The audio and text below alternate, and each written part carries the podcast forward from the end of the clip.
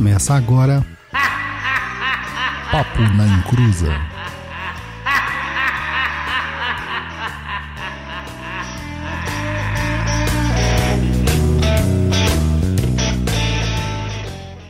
Começou! Aqui é Douglas Rainho e você nunca está preparado para este encontro.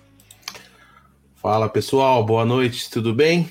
Estamos, estamos aqui para mais um programa, o nosso programa de número 136. E com certeza eu não estou preparado para este encontro. Próximo aí. Próximo. Vamos, doutora. Próximo da lista, doutora. Sou eu, sou eu. Desculpa, gente. Bom, boa noite. Acho que eu tô meio mortinha aqui, de cansaço. Na correria. Mas estamos aqui pra gente falar desse, desse tema aí que não vai fugir muito, né? Das pessoas. Não tem como. É a morte. Na visão da Umbanda. E aqui é o Guto Felipe. E já tô aqui treinando pra puxar o pé das pessoas à noite. O meu você E- pode ter certeza que você não vai puxar, não. Sai fora. Eu vou ser imortal. Mas antes de eu falar sobre a minha imortalidade, nós vamos para os recadinhos do japonês.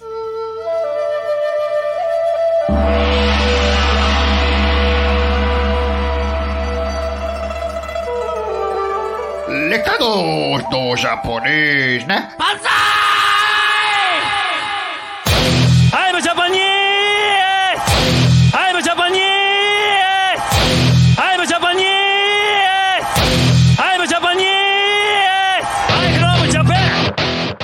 Fala, meu povo! Saravá em Cruzetes, não pula aí os recadinhos porque é rapidinho. Hoje é só para lembrar vocês aí do nosso apoio. Eu tô com essa cara aqui, quem tá vendo, de, de gorro e tudo, porque tá frio em São Paulo. É, entra lá no Catarse, catarse.me barra papo na encruza e nos apoie. Assim que fizer o apoio, confirma aí se chegou o link para você ter acesso a Umbral no seu e-mail. É sempre tá bom verificar na sua caixa de spam. Pode parar lá também. Se você não recebeu, dá uma verificadinha na sua caixa de spam. E tem mais uma forma aí para quem quiser apoiar, mas não quer ficar, consegue fazer pelo YouTube ou pelo Twitch, ou não quiser fazer apoio recorrente também, é pelo nosso Pix. Manda lá um Pix pra gente. pix@perdido.co. A nossa chave Pix fofinha do capeta. Mas se não der para você apoiar aí financeiramente, apoie a gente divulgando o nosso trabalho, divulgando as nossas redes sociais. Tem o Instagram, instagram.com.br papo na encruza, o nosso blog lá com muitos textos e vídeos 0800, ou seja, de graça, www.perdido.co. Os nossos cursos na plataforma do Perdido EAD, www.perdidoead.com. O TikTok da Discordia, que é arroba papo na encruza. E o nosso e-mail lindo, contato arroba perdido.co, que você pode mandar as suas perguntinhas para serem lidas lá no nosso outro programa, o Tá Perdido, onde a gente responde as suas dúvidas. E lembrar também que o Perdido EAD, pois é um caminho que você pode aprender muito sobre Umbanda. Acesse o site lá, www.perdidoead.com para aprender mais sobre Ogum, Iemanjá, Oxum, Nanã, Xangô, sobre proteção de ambientes, sobre limpeza de ambientes, sobre ataque e defesa mágica. E que também agora a gente tem uma novidade aí, que já não é tão novidade, já tem um tempo aí, né? Nosso clube de assinaturas. Digita direto aí, ó, perdido.club no seu navegador, que você já vai direto aí para o clube de assinaturas, tá? E lembrando também aí que, como tudo na vida aumenta, né? O Perdido EAD também vai aumentar. Então aproveite aí que só tem este final de semana para você aproveitar os preços vigentes, só até o dia 6. Então corre, faz aí a, a sua inscrição no seu curso antes de ter o aumento. Basicamente é só recados dados, mais nenhuma informação. Meu Corinthians lindo aqui no fundo.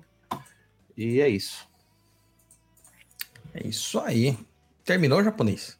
Já terminou? Só, só queria falar que eu estou sentindo um cheiro de naftalina nesse programa. Ah, Por pronto. Por que naftalina? Não entendi. Hum, Porque as pessoas só tiram a camisa de vez em nunca da gaveta, fica guardada na naftalina. Camisa do Ah. Santos. Ah, tá. Agora eu entendi. Eu não tô Entendeu? entendendo muito bem É porque essas jocosidades futebolísticas. nessa, Cara- nessa disposição que você pôs, né? Você em cima, eu embaixo aqui desse lado Corinthians e do outro lado ali os Santistas, naftalina. Não sou eu que ponho. Quem faz isso é o próprio StreamYard. Não sou eu. Só me coloquei aqui pra frente porque senão eu acho que eu não tô na tela. É, e eu tenho toque, então preciso ficar aqui à esquerda. Deixa eu perguntar uma coisinha assim, deixa eu falar uma coisinha pra vocês. A gente fez uma linda escalação, né, pro, pra Copa do Mundo, que em breve vai começar, né? A gente tá aí. Quando começa a Copa do Mundo? Dia 20 de novembro? Dia 20, dia 20. Dia 20 Aí é a a primeira- abertura. Abertura com o Qatar, né? Não sei quem joga, eu sei que é dia 20. Ia ser dia 21, mas aí acho que trouxeram pro dia 20, alguma coisa assim. É. E aí fiz uma linda brincadeirinha, né? Um meme. Sabe que é um, um meme, o, o, o Guto Felipe? Você sabe que é um meme? Explique que é um meme para nossos, nossos ouvintes. O meme é uma imagem engraçada, é, repetindo, engraçada e engraçada, sem intenção de, nenhum, de ofender ninguém. Está ali apenas para nos divertir com assuntos relevantes do momento. Exatamente. Aí fiz o meme, este que está na vossa tela, com a nossa escalação da Copa do Papo da Encruza, né? Essa escalação magnífica aí para vocês. Tranca Cara. tudo no gol demais. Não, tranca tudo, tipo, não tem como passar nada, né? Tranca tudo no gol, né? Não tem como passar. Aí a gente tem lá, né, de zagueiro e de back o, o seu porteira, porra. Quem manda na porteira, não tem como passar dessa zaga, né? E o arranca-toco, porque se passar, toma. Toma, né? A gente tem na lateral direita o treme terra, porque, mano, corre pra caramba, que faz até o chão tremer. E o tranca-rua na esquerda, tipo, pra não ter jeito de. Porque sabe que, a, né, geralmente eles exploram a nossa lateral esquerda, né? Nossa lateral esquerda é sempre explorada. Então tá aí, ó. Lateral esquerda fechadinha aí com o tranca-ruas. Aí no nosso meião lá, nosso central ali, nosso nosso médio volante, ainda, ainda é médio volante japonês? Ou já mudou o nome do. Agora é ponta armadura. O meio atacante, Não, é o médio volante. Agora é, agora é só volante, pai. que entra é só volante. Só Então, volante. quebra galho lá, porque é tipo Dunga, tá ligado? Tipo Dunga, na, no vigor. É, a, o nosso meia direita é o capa preta, né? E o meia esquerda é o João Caveira. Só, só topzera, né? Só top. A gente tem o nosso, nosso meia atacante, né? Ali mais centralizado, quase um, um, um nove falso, os seus sete encruzilhadas. À direita, o eixo cobra, porque, mano, esse aí é só no veneno. E o moleque travesso, né? Na esquerda ali, fazendo todas as, as firulas que o Mirim, né? É, Tá ali, boa. ó. E quem é o nosso técnico? O técnico é o Maioral, não podia ser outro, né? Tinha que ser aí. Só que, faltou- cara, faltou a torcida. eu recebi uma mensagem por causa Hum. desse meme, falando assim: Nossa, e a seleção feminina? Corre que dá tempo, hein? Tá feio. E aí eu vou falar um negócio pra você, desse temido lacrador. A Copa do Mundo Feminina é só em 2023, cara. O que vai ter agora é a Copa do Mundo Masculina. Por que, que eu ia fazer um- uma escalação feminina? Não tem sentido. O meme ele tem que ser Atual. sincronizado com as questões do momento. Tá certo? Por favor, né? O pessoal tá, tá carecendo de exercitar mais o tico e teco. Mas, enfim, vamos torcer aí pra nossa seleção da Encruza, que tudo vai dar certo. Já Fala recebemos japonês. aí um super sticker, um superchat de 6,66. Número, digamos, sugestivo. cabalístico. Então vamos lá. Espero que os nossos áudios estejam bons. É, esse tema de hoje, cara, é um tema meio complexo, difícil, tretoso, porque todo mundo morre de medo dele, né? A gente tava até brincando aqui no antes de entrar, né, que alguém tava com o cemitério aí na tela. A gente começou, né? Cemitério pegou fogo. Deixa eu pôr de novo. Põe aí, põe aí. Oh, Só tirava bruxaria, pois pensaram que era um inferno pra fazer feitiçaria. É uma vela pra Satã e a A outra, outra pro é pro diabo. diabo. Beuzebu na minha frente, maioral tá Lucifer do meu lado. Ai, e tem gente que canta Deus, Deus, Deus, Deus. Não, mas aqui é a obra do demônio. E a gente vai falar sobre a morte. Ficar. É, a gente vai falar sobre a morte, que é um, assunto que é sempre temeroso. As pessoas têm muito medo disso. E, cara, ninguém se prepara pra morte. Ninguém se prepara pra morte. Não tem como se preparar pra morte, pra falar a verdade, né? E aí eu quero até saber de vocês. Vocês, vocês pensam na morte de vocês? Começa com a doutora advogada que tá tensa. Ah, eu penso. Eu penso principalmente no pós, né? O que, que eu vou fazer? Eu virar Exu? Vou virar, sei lá, é, escravo de Exu? É, é mais provável. Mais provável. Ah, eu não quero! E você, Guto Felipe? Eu penso mais do que devia. Caramba, mano, por quê? Você, você tem um temor da morte, assim, é verdade? Na verdade, não. Eu acho bonita em certos aspectos. Olha que gótico. É. Ele ia beber vinho em cima do cemitério, você não sabia? Com lápis de olho preto e unhas pintadas de preto. Unhas pintadas Ixi, de preto. É gótico? Era emo, emo dark. É, é Emo mudar. dark? É, porque aí ele chorava, ele abraçava a lápide e e tocava um Blink 182 atrás, sabe? I miss. É assim. Mal sabia ele que na cova do lado tava o Augusto Lava, né? Também fazendo a mesma coisa. A mesma coisa. Com Blink ainda. Inclusive, eu e ele compramos a entrada pro show do Blink no Brasil, hein, pai? Não vai rolar, não vai rolar. Como assim, não, pai? não vai, vou fazer uma macumba pra, pra não ter. Não, Não, é, não é pai, possível, não. é Não é isso. muita demanda, é muita demanda, cara. E, e você, japonês? Cara, eu não penso muito, não. Porque vou pensar na morte, tem que pensar em viver. Na morte, deixa pro Luiz lá do futuro. É. Vou te falar que eu nunca temi isso daí, não. Até ser pai, cara. Depois que eu fui pai, me dá mó paura de pensar nisso aí. Mas é a vida que segue, né, gente? E faz parte da nossa vida mesmo, não tem jeito. É, é, é a única certeza que nós temos. É a certeza da finitude. A única Ah. coisa que eu peço quando eu morrer, né? Se um dia, um dia eu vou morrer, é que não fique sendo peso para ninguém. Tipo, se eu morrer, que morra instantaneamente, rápido, e certeiro. Numa cama É. quentinha, aos 84 anos. Pode ser. Tá Agora, nessa, nessa de eu ficar 34, mano? dependendo de alguém, ah, precisa, enfim, ter alguém com cuidados especiais. Eu não quero ser esse peso para ninguém, não. É a Rose Olha- do Titanic. É a É. rosa do Titanic. Quase isso. É jogar o anel no mar e. E já era. Cora- coração do oceano. É, acho que era o coração dela ali e tal, pá. Mas olha, eu vou te dizer uma coisa, assim, é, a morte é uma coisa assim tão complexa, cara, que poucas pessoas elas têm essa definição mesmo, ah, não quero ficar aqui, aqui preso e ser um peso pros outros. A pessoa quer ficar mesmo sendo peso pros outros. Ela Não, define não. isso claramente, né? Ela quer ser um peso, porque ela quer manter aqui o sopro da vida. Mas aí eu pergunto pra vocês, vocês sabem o que que é a morte? Vocês conseguem definir o que é a morte? É uma passagem. Cara, é, existe vários aspectos que você pode. Depende de que ótica que você tá olhando.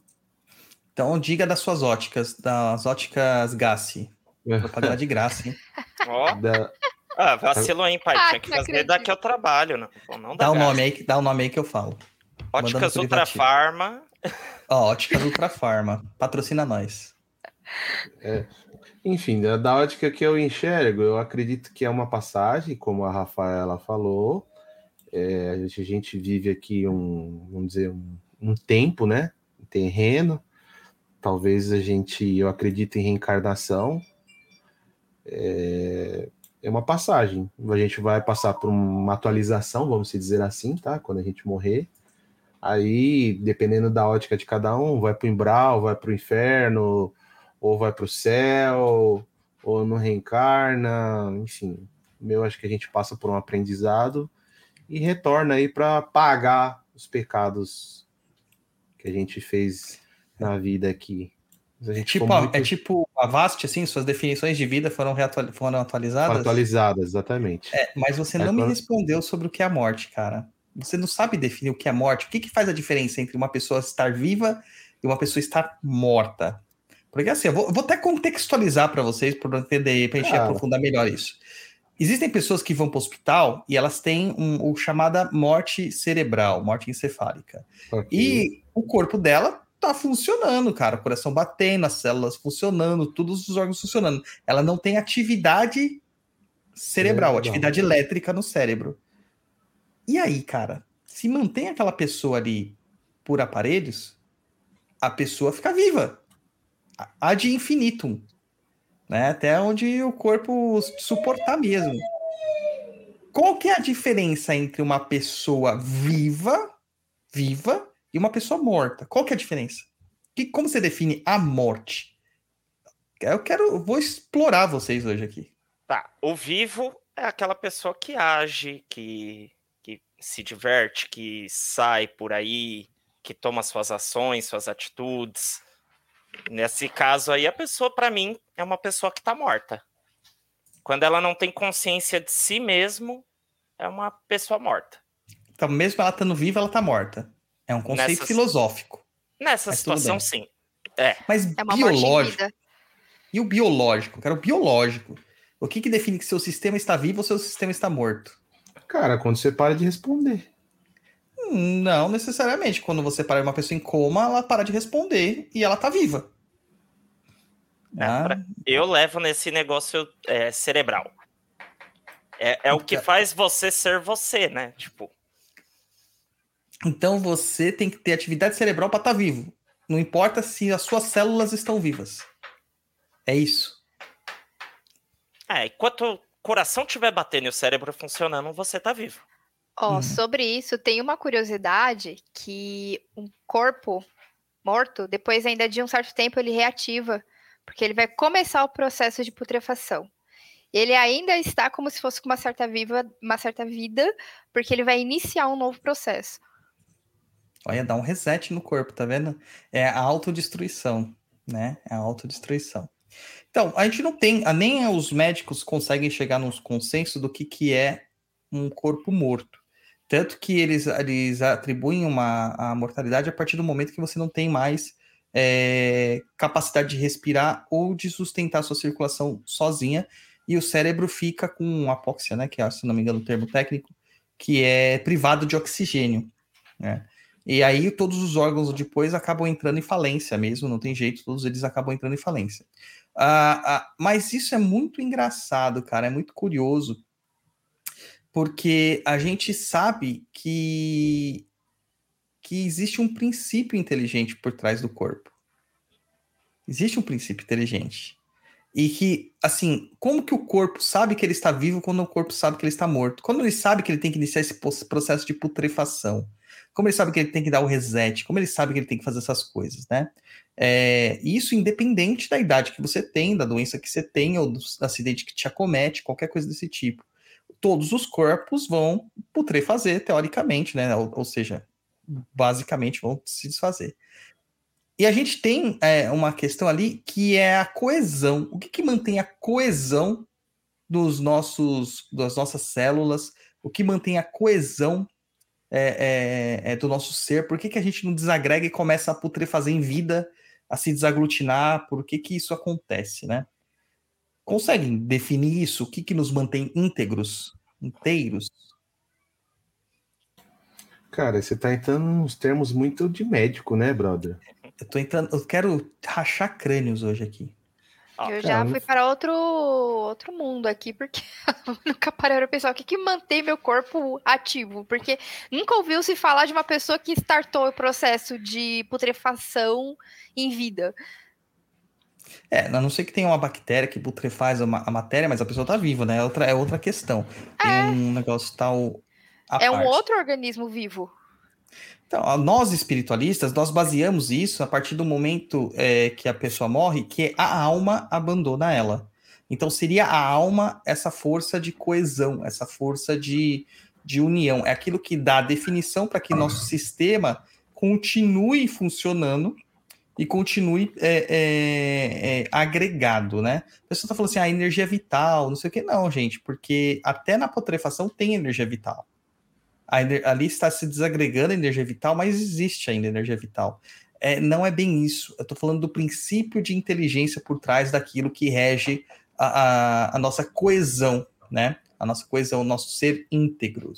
É, e a gente percebe que a partir do momento que há realmente essa, esse afastamento, suposto afastamento pela ciência, ou, ou definitivamente um afastamento pela espiritualidade da alma, do espírito do corpo, as coisas começam a se desfazer, né? Nossos corpos começam a se desagregar, nossas, nossa vivência começa a, a deixar a matéria, matéria, matéria mesmo, e a gente começa só viver no plano dos espíritos. Mas a gente não perde a consciência, a gente não perde a, o entendimento de quem nós somos, não perde a individualidade, não perde nada. Então, é, dentro de uma visão, claro, espiritualista, né, gente? Aqui a gente não está tentando provar nada cientificamente, até porque nós somos um programa de macumba, de religião, tá? Quer provar alguma coisa, quem tem que provar alguma coisa é a ciência. A religião acredita, é diferente, tá? Porque eu já sei que já vai vir aqueles comentarinhos de sempre, né, cara? Eu adoro esses comentarinhos. Sabe o que é isso? É falta de educação formal, cara. Falta de educação formal. Né? A pessoa não teve um mínimo de educação formal. É... Então, basicamente, o que nos mantém íntegros é a alma. E essa alma, cara, essa alma não se vai. Ela tem uma continuidade. E justamente pelos antigos saberem dessa continuidade, os nossos antepassados saberem dessa continuidade, é que se cria a ideia do culto àqueles que partiram, do culto à morte, do funeral do funeral. Tá? Não como nós temos hoje em dia, que tem o velório, depois tem o enterro, não é bem assim que as coisas procedem. E dependendo da cultura, as coisas são completamente distintas, né? Ô japonês, você sabe por que, que as pessoas velam pessoas hoje em dia? Seria por causa da catalepsia? Exatamente. Tem uma lei, se eu não me engano, né, doutora? Tem que ficar 24 horas, não é? Uma coisa assim? Não Mas a doutora congelou, não tô vendo mais ela, tá é, o vídeo, da, o vídeo da Rafaela congelou. Tá vamos tirar e vamos voltar. Paralisia. Voltou sem, sem vídeo, ó. Gente, eu tô dançando aqui. Não, tá, o seu vídeo tá preto. Meu Deus! Rafaela, bate três vezes na mesa se você está entre nós. É, nossa senhora, ela já tá lá outro- ela vai transmitir direto do outro mundo.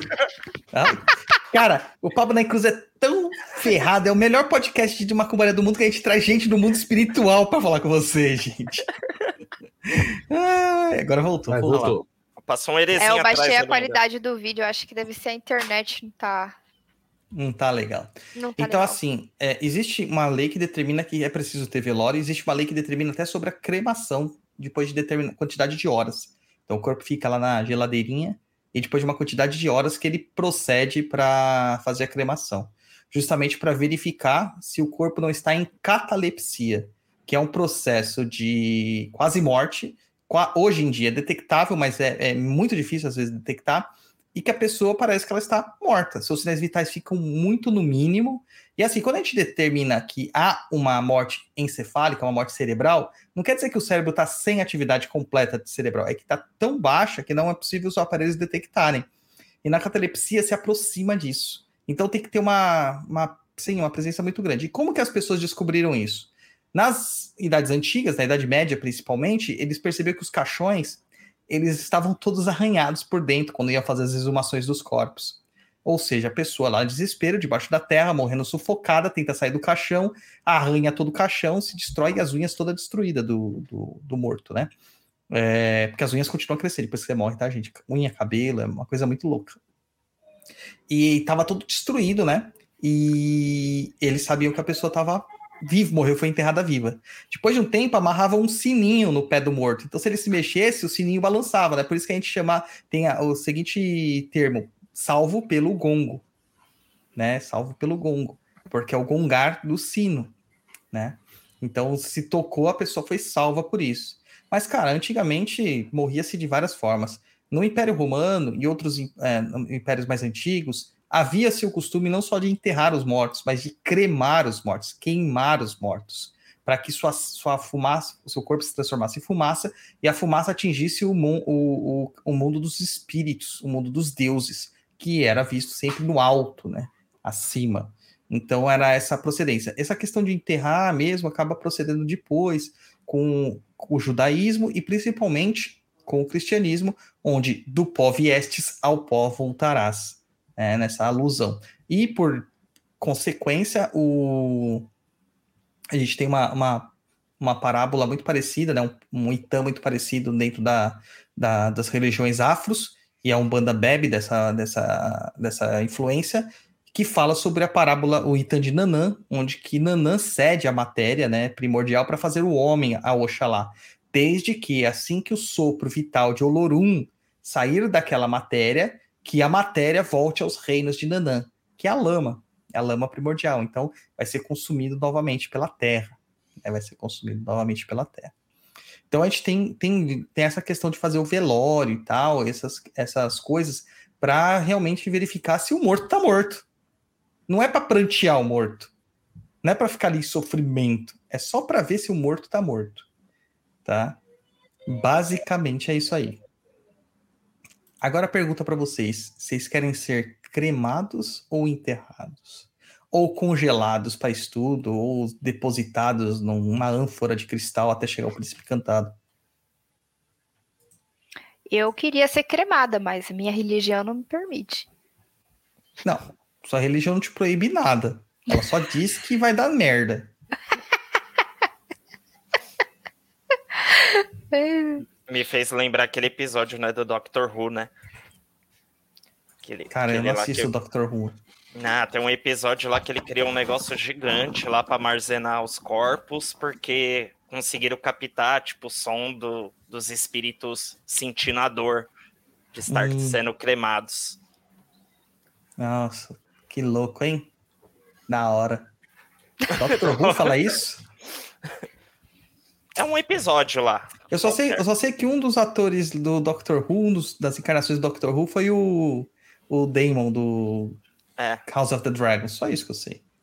Mas isso que é o meu conhecimento de Doctor Who. E você, japonês? Cremado ou vai querer virar sushi? Cara, não tenho opinião ainda formada sobre tal. Mas acho que enterrado, normal. Ah, legal.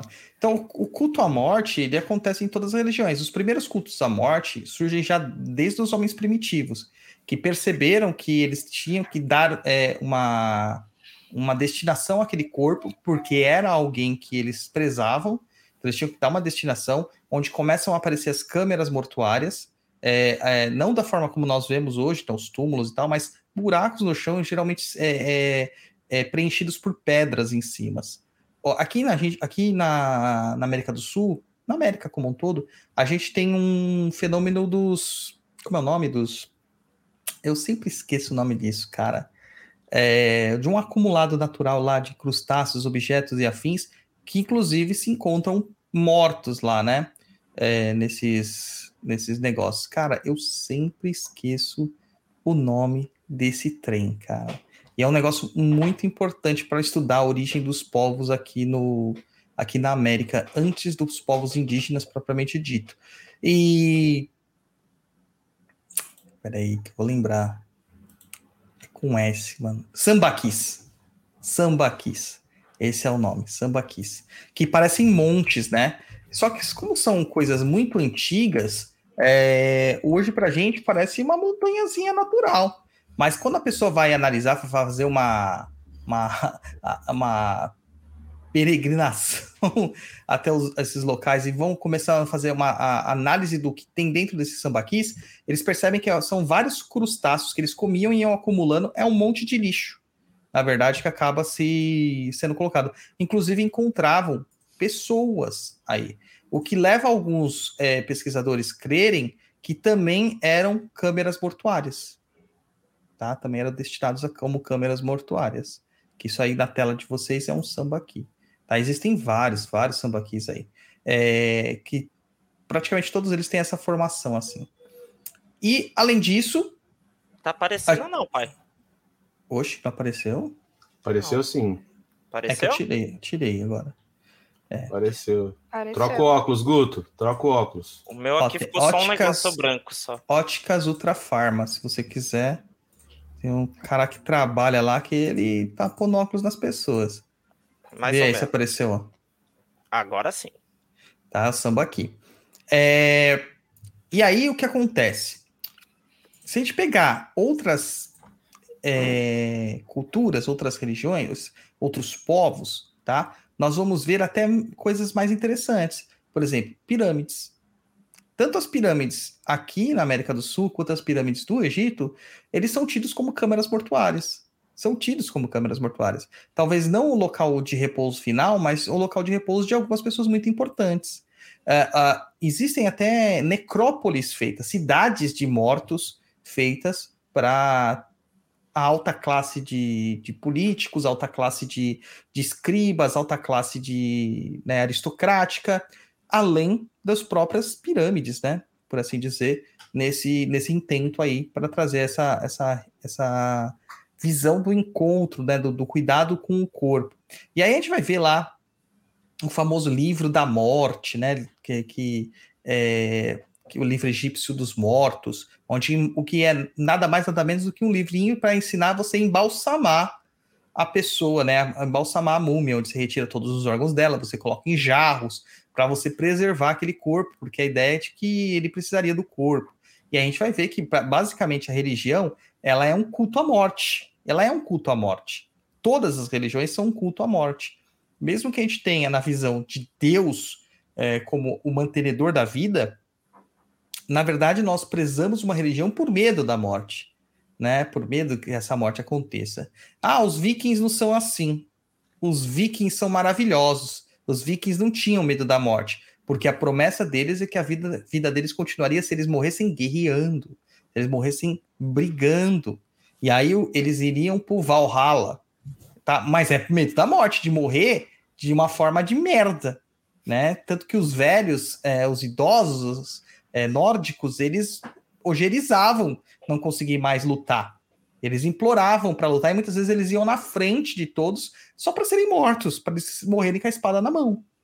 É, arranjavam brigas para serem mortos dessa forma.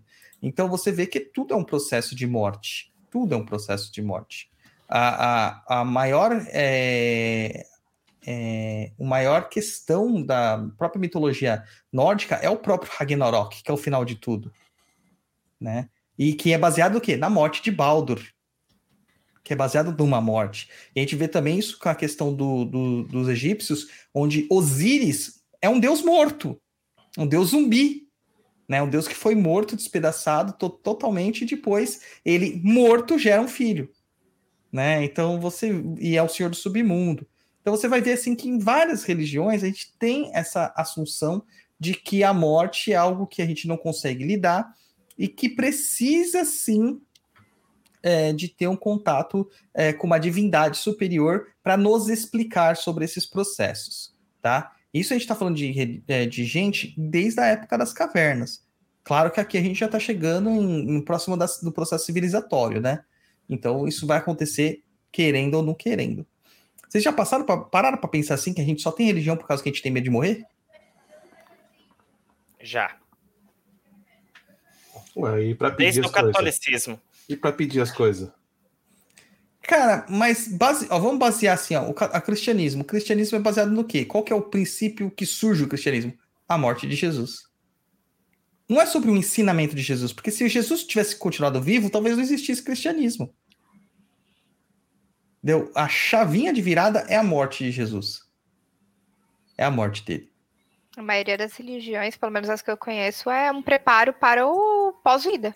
Você vai, Exato. fazer, você vai fazer tudo aqui na vida, aquilo que está aqui escrito, que tem que fazer, para quando você partir, você ir para algum tipo de céu diferente, ou tipo de inferno diferente. Exatamente. E, a- e ainda vamos lá pegar outra questão. Qual que é a, a questão máxima para um cristão? É ser martirizado. Ou seja, morrer pregando a fé. Olha que coisa louca, mano. É muito louco isso. É igual o Então- viking com a espada na mão, querendo morrer. Exato. A morte, ela faz parte do processo religioso. É uma perseguição dos seres humanos. É uma perseguição dos seres humanos. Quando a gente começa a ter a ideia de uma. A gente pode pensar assim nas guerras. Pô, por que, que alguém ia pra guerra sabendo que poderia morrer? Porque a morte não era tão temida dessa forma, ela tinha uma outra con- concepção. Nós, após iluminismos, iluminismo, temos esse grande medo da morte como a morte sendo algo muito complexo, porque a gente perdeu o encantamento das religiões. Hoje nós somos muito racionais, muito científicos, tanto que o ateísmo cresce a cada dia, né? É, o, o niilismo, que é a não existência de nada, né? Que nada faz sentido, também cresce a cada dia. E com isso também cresce depressão, ansiedade, dificuldades e afins, né? É, só que se você pegar assim os próprios povos das navegações. Japonês, imagina você lá, portuguesinho de bigode, com a caneta bica atrás da orelha, né? E o papel de pão na mão para anotar os fiados, lá na época de 1495, tendo que singrar os mares numa grande barcaça de madeira colada com piche e amarrada com umas cordas de cânhamo. E que você vai se jogar a um oceano que você não faz a puta da ideia do que tem do outro lado. E aí, japonês?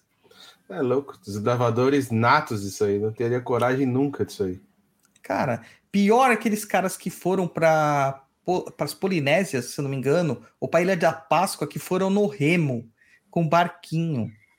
Você tem noção, mano, de quantos quilômetros que tá o. Quantos quilômetros que tá o. A Ilha da Páscoa da primeira costa, cara?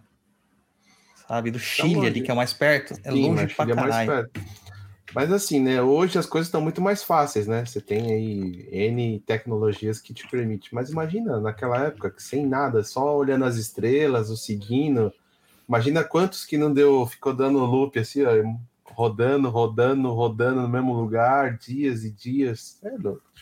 Não, é loucura, cara. Hoje a gente não tem essa ideia, essa concepção, né? Então é uma coisa muito louca, cara. É muito louca. Hoje a gente procura a religião como uma forma de viver é, verdades nossas e nos preparar para o momento derradeiro.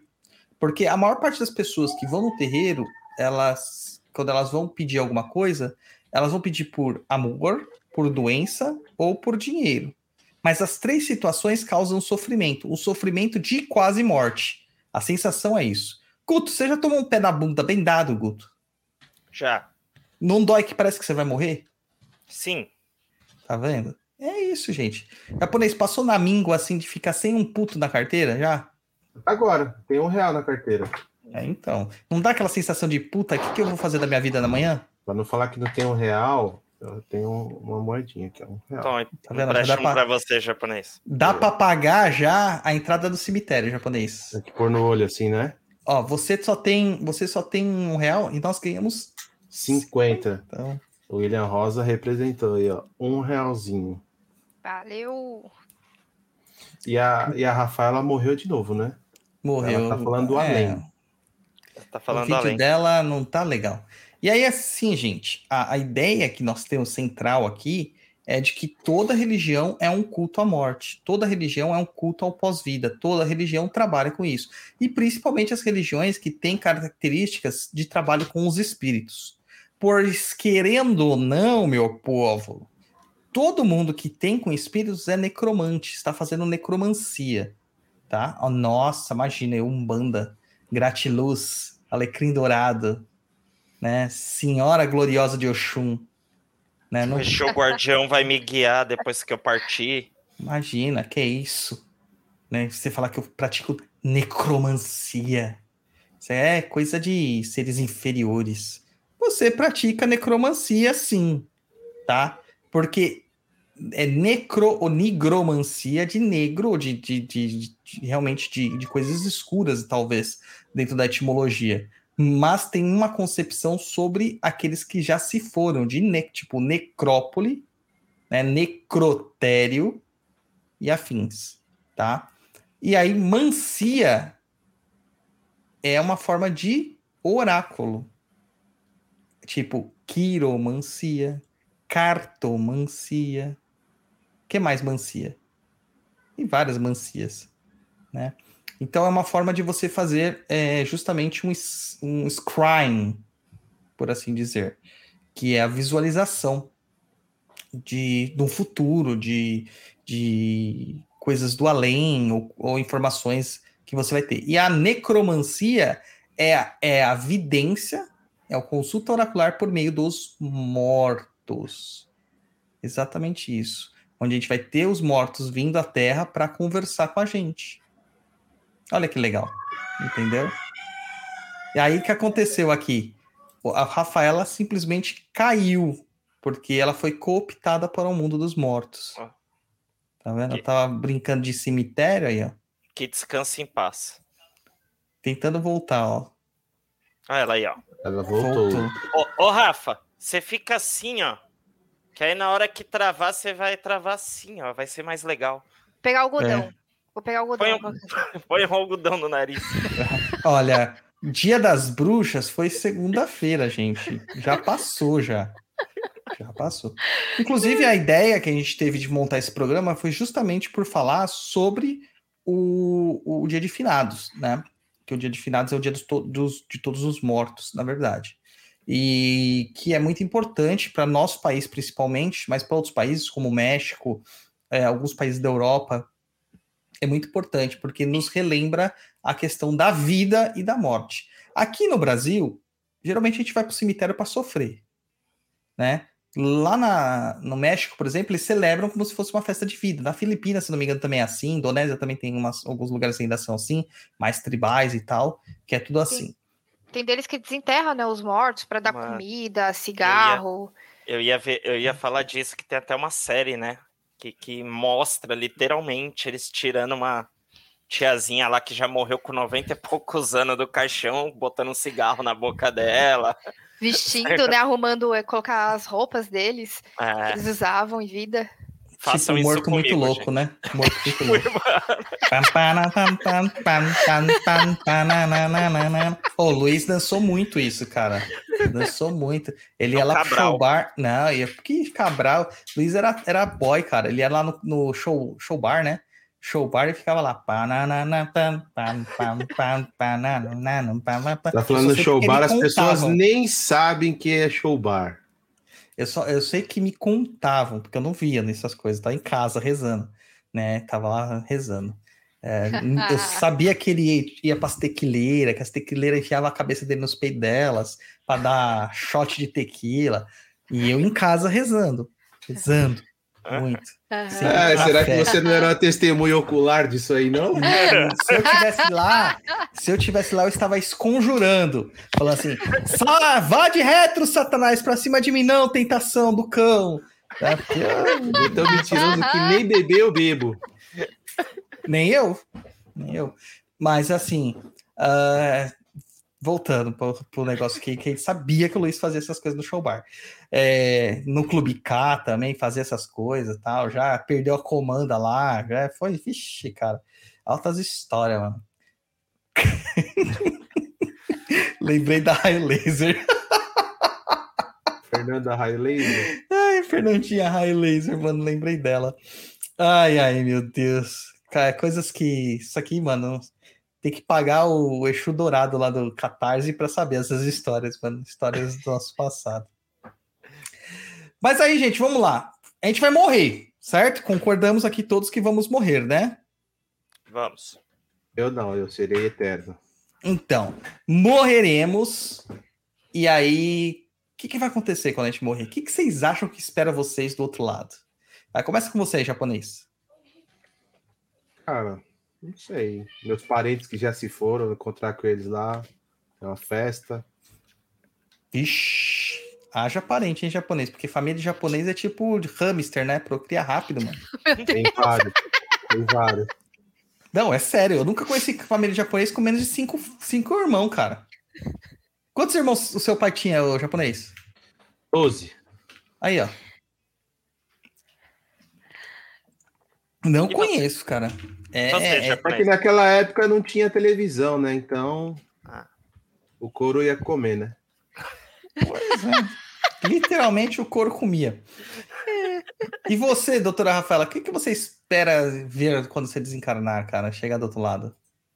Ah, eu espero que eu vou ficar dormindo por um tempinho, ver só minhas pálpebras assim, ó. Dormir que eu não dormi em vida. Caramba! Ela quer, tipo, virar baiana pra ficar só na rede lá, né? Tipo, Ficar lá assim. E água, água de coco com uma, com uma branquinha, Amar o certo. marafu, maravilha.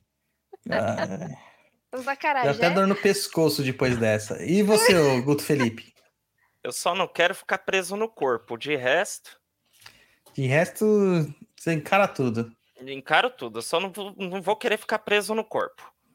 Mas vocês acham que vocês vão chegar, tipo assim, ser recebido por caboclos, pretos velhos? Vocês acham que vocês vão ser recebidos por Jesus? Por Buda? Ou por um deus polinésio, que nem o Porta dos Fundos fez lá? Como Olha. eu serei imortal, não serei recebido por ninguém. Estarei aqui igual Highlander. Caramba, mano. Mas o Highlander morre, cara. Highlander Morre morre. só se cortarem a cabeça. Só um sobrevive só. Ah, pensando assim, se você, médium de Umbanda, né, fez um trabalho ok aqui na Terra, né, satisfatório, seu chefe de coroa não dá uma mão, não? Será? Cara, será? Chega Então, não sei, né? Será? E se a pessoa, tipo. Você, Rafa, fala aí, fala, fala aí, o que você tá esperando no- no pós-vida?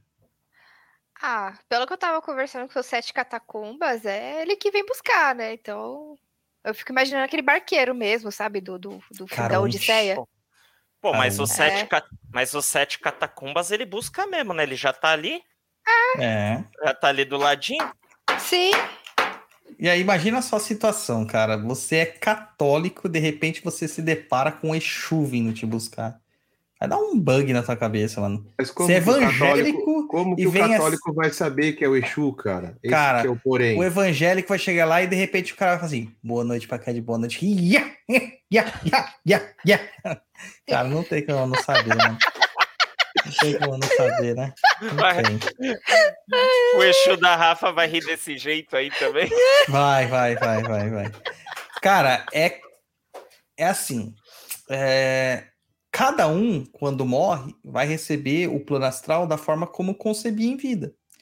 Quando você morre, você ainda não tem concepção, você não tem capacidade ainda mental para absorver o plano espiritual da forma como ele é. Então, segundo Severino, todos nós vamos primeiro dar uma passadinha no umbral e ficar um tempinho lá purgando. Tá? Todos nós, todos nós. Aí depois, a gente vai ter uma- um momento de clareza e lucidez. Se nesse momento de clareza e lucidez tivermos realmente lúcidos, nós vamos ver as questões conforme a egrégora nos qual nós a- nos afinizávamos. O que, que é uma egrégora? É um conjunto de pessoas e ideias afins.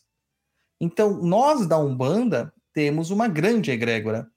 E a gente acredita em Aruanda como plano espiritual, e que dentro dessa grande Aruanda existem outras rei- outros reinos, como o Juremá, que é o reinado dos caboclos, o Maitá, que é os campos de Ogum, o Jacutá, que são os campos de Xangô, né, e vários outros locais é, que, que, que existem nesses planos espirituais. Então seria mais ou menos a visão espírita de colônias. Mas isso se dá para uma pessoa que está lúcida. E se a pessoa não está lúcida, ela vai receber aquilo que ela entendia por natureza. Até depois ela perceber que, cara, tudo é a mesma coisa, tá todo mundo junto e misturado, tem judeu andando do lado do muçulmano, tem budista falando com Exu, e, cara, é assim é- e segue a vida, tá? Mas até isso acontecer, vai ser um pouquinho dificultoso. Então, existe uma separação, sim, breve, temporária, entre os espíritos familiares. Por exemplo, o Guto e a mãe do Guto são umbandistas. Mas vamos supor que a mãe do Guto fosse evangélica. Cara, o Guto não ia encontrar com ela lá. Se eles desencarnassem ao mesmo momento, vamos supor. O Guto ia para Ruanda e a mãe dele ia para o paraíso, para o jardim do Éden. É, e depois de muito tempo, quando eles estiverem conscientes das suas próprias condições como espíritos e, tirar, e não tiverem mais bandeiras religiosas, eles vão perceber que podem se encontrar. Então é como se eles morassem em cidades diferentes, em estruturas diferentes de cidades. Só que isso a gente está falando de pessoas que têm clareza de pensamento. Porém, algumas seitas evangélicas e os próprios testemunhos de Jeová acreditam que vão ficar dormindo o tempo todo. E o que, que isso acarreta? Realmente eles vão se colocar numa posição de sonolência. Só que essa sonolência degreda o corpo espiritual deles. E que, muito com certeza, esses espíritos irão precisar de ajuda de socorristas. que são almas e espíritos que estão ali no plano espiritual para socorrer outras almas, para ajudar outras almas. Porque se você fica muito tempo com o seu corpo espiritual sem se nutrir, ele vai degradando, degradando, degradando, até se tornar o que a gente vê na literatura espírita aí chamado de ovoide, que é um ser sem consciência. Então você só vai ter sua centelha lá de vida, mas sem consciência daquilo que você é. E você pode ser joguete de outras entidades, porque é como se você tivesse ali, tipo, um reator nuclear à sua disposição, sem qualquer tipo de vontade ou proteção. E como você está dormente, provavelmente você está vibrando negativamente, você está em zonas de trevas, zonas dificultosas, de, locais dificultosos. E aí você vai ficar ali, à disposição de entidades das mais variadas estirpes e de interesses. Então, por isso que a gente, na religião, a gente prega tanto pelo, pela, pela clareza de pensamento, que não basta você frequentar uma religião só. Você tem que ter uma clareza sobre o que é o processo de morte para se preparar. Porque se você tem essa clareza, você vai perceber que quando você passar pelo desencarne de um familiar, de uma pessoa querida, você vai sofrer. Isso é óbvio. Se você não sofrer, você não é humano. Você não tem sentimentos, você é um psicopata, tá? Você vai sofrer. Só que o sofrimento ele vai ser atenuado. Vai ser um sofrimento mais brando. Vai ser um sofrimento sem desespero. Eu, eh, o japonês passou comigo quando meu pai morreu, há muitos e muitos anos atrás. Você lembra que eu, não, eu, eu ficava de boa, eu tava de boa. Eu tava triste, chateado, mas eu tava íntegro. Você lembra disso, japonês? Que a gente fez até. Seu microfone tá desligado. Lembro. Lembra que a gente fez até piada no velório? A gente foi comer, é, comprou esfirra, né, do Habibs para comer tal, foi dormir no quarto, no carro. Cara, eu fui sentir essa passagem do meu pai uns três meses depois. Que aí o baque bateu, eu tava no banheiro, chorei que nem um desesperado, me abri, me, me ali realmente desabafei tudo que eu precisava desabafar. Mas, cara, a sequência do, da doença, do desencarne, do enterro e do pós, que é para viver com a falta, não foi tão sofrida quanto para uns tios meus, que não têm vivência espiritual nenhuma. Que não têm é, é, é, é, ideias espirituais de continuidade da vida. Que não conseguem entender essas questões. E eles sofreram demais, sofreram de se desesperar na hora de se jogarem aos chãos em prantos, porque eles não conseguiam aceitar a morte. Se isso é com um parente, cara, não era família, era parente, era distante, né? Distante assim, não é primeiro grau. Imagina quando, como não vai ser conosco quando nós descobrirmos que nós morremos. Os espíritos não vão ter essa consciência. Eles não vão ter essa capacidade. E eles vão precisar é, é, de uma ajuda para isso acontecer. E muitos desses espíritos que não têm essa consciência ficam vagando em zonas de sofrimento que não são castigos da, da espiritualidade ou da divindade, mas sim porque o seu corpo vibra naquela frequência e você é atraído por espíritos afins e também é atraído para locais de sua frequência, é, e que você vai ficar ali. Muitas vezes inerte, muitas vezes preso, muitas vezes é, passando numa, num, como se estivesse hibernando em vida. Tem um filme da Disney que é fantástico, essa visão do plano espiritual, que é o Soul.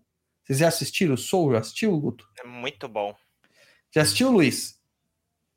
Não, então a, missão, a sua lição de casa desse final de semana vai ser assistir Soul. Tem na Disney Channel. Cara, é, o espírito ele percebe que existem alguns outros espíritos que simplesmente vagam cinzas no plano espiritual. E, tipo, são esses espíritos que estão adormecidos, dormentes, perdidos. Perdidos. E no filme mesmo, alguns vivos. Inclusive vivos. Sim, vivos. Porque quando você. Aí que tá a grande sacada. Nós. Prepara, japonês. Tá sentado? Tá com cinto de segurança? Não. Capaz de você cair. Nós morremos todas as noites. Do ponto de vista espiritual, nós morremos todas as noites. É, alguns magistas chamam desse- de- o sono de pequena morte. Pequena morte. que é o momento onde que nossa alma se desprende e vai ao plano astral. O que, que é o plano astral? É o mundo dos mortos, gente. É o mundo dos mortos. E não tem tipo assim, ah não, você tá encarnadinho e você tem que pegar essa fila aqui, ó. Você só pode ter contato com o vivinho. Ah não, você não tá, você só vai ter contatinho com o mortinho. Não é assim, gente. As pessoas tem- esquecem que tá tudo misturado. Tá tudo umbral tá aqui no meio, tipo, aqui no meu quarto deve ter uns 5, 6 zanzano aqui. Não adianta você ficar olhando pro céu, pedindo pro céu te trazer. Não, as camadas estão interpoladas, tá tudo junto. Só que em frequências diferentes, vibrações diferentes. Né? O, no- o japonês manja de tecnologia, japonês, num mesmo cabo. Quantos tipos de. no nosso cabo de telefone das antigas, que conseguiam passar quantos tipos de, de informações diferentes? O sinal do telefone, tinha um outro sinal lá que eu não lembro o que é, que era o mesmo sinal do telégrafo, né? Que era a impedância fechado e aberto, e o sinal de dados no mesmo cabo. É, a, assim? televisão, a televisão a cabo, né? Quantos sinais não passam ali e aí passa no decoder? São frequências Todos distintas. os sinais, todos os sinais estão indo juntos, mas o seu televisão só vai sintonizar, só vai aparecer o que você conseguiu sintonizar. O decoder é o decodificador, é a mesma coisa aqui. Por que algumas pessoas veem o plano espiritual? Porque no decodificador dela, ela tem esse- essa, essa chavinha. Entendeu? Quando você ficar tentando ver Playboy TV de madrugada, japonês, entendeu? Você, no seu decoder, além disso, você tinha que ter uma senha de acesso, não era assim? Não, fala, a gente tá no podcast, cara, tem que ser com a voz. É exatamente isso. Tá vendo? Então você precisava do quê? Além do sinal e de estar sintonizado, você precisava de uma senha. Então algumas pessoas vão ser perturbadas por espíritos, mas não vão entender o que eles estão falando, porque falta Mas senha. hoje em, dia, hoje em dia as pessoas compram aquelas, aqueles aparelhinhos que liberam o sinal. Aí como é que faz? É o gato, Aí, né? o cara também tem hack espiritual. Dá pra O fazer isso também. Tem uma gato, galera, né? tem uma galera vendendo a incorporação em casa. Esses dias eu vi um cara assim imitando um morcegão assim, incorporação em casa. Parecia um Nosferato. Ele não tava de ponta É o cabeça, não? Drácula! Não, é, eu acho que tava, só que inverteram no- na foto no, no- na área de design e falaram assim: não, acho que essa foto é errada, vamos inverter, tá? Não, acho que inverteram. É, Poleirinho. Entendeu? Ô, pai Dodô, isso daí me fez lembrar numa experiência, acho que a Rafa também já consagrou a ayahuasca. Algumas Experiência, vezes. experiência de morte na ayahuasca. Tipo, Primeira vez sim. que eu tive. Eu tive e foi, sei lá, tranquilo, porque você, sei lá, tá numa situação controlada e tem tudo aquilo. Mas a impressão durante o transe é que se passam anos, se passam, sei lá, horas. Passou às vezes 15 minutos. E aí vem aquela sensação de morte. No meu caso, eu senti muita tranquilidade. Eu me senti super bem durante essa sensação. Seria algo Cara. aproximado, assim por se dizer? É, com certeza, cara. Só que assim, a gente tem que ter um entendimento que o. o- Aí não é que o mundo. Claro que os planos espirituais têm uma passagem de tempo diferente, que nem a gente já falou em outros programas. Mas esse caso é a sua percepção de tempo que foi alterada pelo uso do enteógeno. Sim. tá? Não é que exatamente que, que você foi para um plano espiritual. Não. Você pode ter descortinado os planos. Mais ou menos como o Doutor Estranho, naquela parte que ele viaja pelos multiversos do nada, assim, sabe? Dá um supetão pelo multiverso. sim. É isso. Tá? É isso. Ô, É as pessoas que têm o EQM, elas falam também de dessa experiência, né, de, do DMT, que também está atrelado à ayahuasca, que também é considerada, acho que é a, a enzima da vida e da morte. Exatamente. É, o DMT é uma substância que está presente na ayahuasca, mas está muito mais presente no vinho de Jurema. No vinho de Jurema, você dorme, né? É o tombo da Jurema e fica dias apagados e você vai viajar por todas as sete cidades do astral, que é como eles interpretam o plano espiritual deles, tá? É, e depois você volta para contar o que tinha lá. Então, assim, é, a experiência de quase morte, ela libera as mesmas chaves, né, é, químicas do cérebro, como quando você tivesse ingerido ayahuasca ou vinho de jurema. É a mesma coisa. Outras substâncias também fazem isso. O peyote faz isso. A salvia divinorum faz isso. Tem uma- um tipo de nicotina que é alucinógena que também faz isso. Um tipo de tabaco com nicotina alucinógena que também faz isso. e outras substâncias menos legais que a gente não pode falar aqui, né? Então, também causam essas questões, tá? Uh, a Salvia divinorum, ela é proibida de, de exportação e de uso no Brasil. Então, você já quase não vai encontrar. Então, você vai encontrar a Salvia officinalis. Então, tem muita gente fazendo charuto de orégano ou de Salvia né, officinalis, Salvia branca, e achando que tá tendo puta no barato. Na verdade, é que você tá fumando cocô. Aí o cocô tá fazendo mal pro seu cérebro, né? Cara, Só esse use povo... xerichacole na cabeça. Nossa, mano, esse povo New Age me deixa louco, cara. Nossa, esse povinho New Age de, de símbolo da paz no peito e, sabe, tatuagem de orixá me deixa louco. Aí tem uma, tem uma bruxinha na vassoura no retrovisor do carro. Tá? Me deixa doido, cara. Somos netas das bruxas que vocês não queimaram. A avó da mulher era tipo o testemunho de Jeová, mano. Sabe? Foda. Não, me deixa louco isso. Me deixa louco. É, então, assim, tem todas essas questões, então você vai ter essas experiências, porque você está descortinando a, a, o, o firewall que existe entre esse plano e o outro. Uma outra forma de fazer esse hack é como? Oráculo. Os oráculos são formas disso. Né? Então você tem uma conexão direta com uma entidade e através desse oráculo você tem um telefone sem fio ali, se conectando com ele. Só que é um sem fio que você tem que estar afinado para realmente a mensagem não vir deturpada, né? Deturpada. Lembra que a gente brincava de telefone sem fio japonês quando a gente era criança? Hoje a galera não deve nem saber o que é isso, né? Acho que é tipo o celular, né? Sabe, telefone sem fio hoje é Instagram, é Twitter. Ah, o telefone sem fio, a gente falava uma coisa na orelha de um e ia passando numa filinha até chegar na última. Só que você tinha que falar rápido, porque tinha um tempo. Então a mensagem que era aqui, tipo, banana com arroz, virava lá na frente, tipo, sua mãe é puta, tá ligado? Era, era muito legal, cara. Isso quando o cara não aplicava uma peça no meio do caminho, mudava a frase, né? De propósito. Eu era esse cara. Você era esse cara, né? Eu era esse cara. Explica seus carregos hoje em dia. É, aí, ó. Dando dor de cabeça pro pai de santo. Pois é. Então, é a mesma coisa, tá? Então, os oráculos também são esse hack para você ter um contato com o plano espiritual. É, então, você não precisa estar morto para falar com mortos. Você consegue fazer essa conexão. É a, é- é a senha da Playboy TV. Só que dessa vez você assinou. você assinou de verdade, entendeu? Então, assim, questão de egrégoras, o espírita ele vai ver o mundo espiritual dele, o católico vai ver o mundo espiritual dele, o evangélico vai ver da forma como ele entende, e todas as outras religiões vão ver dessa forma, até que eles estejam calmos, tranquilos, serenos, para conseguir ver o mundo da forma como é.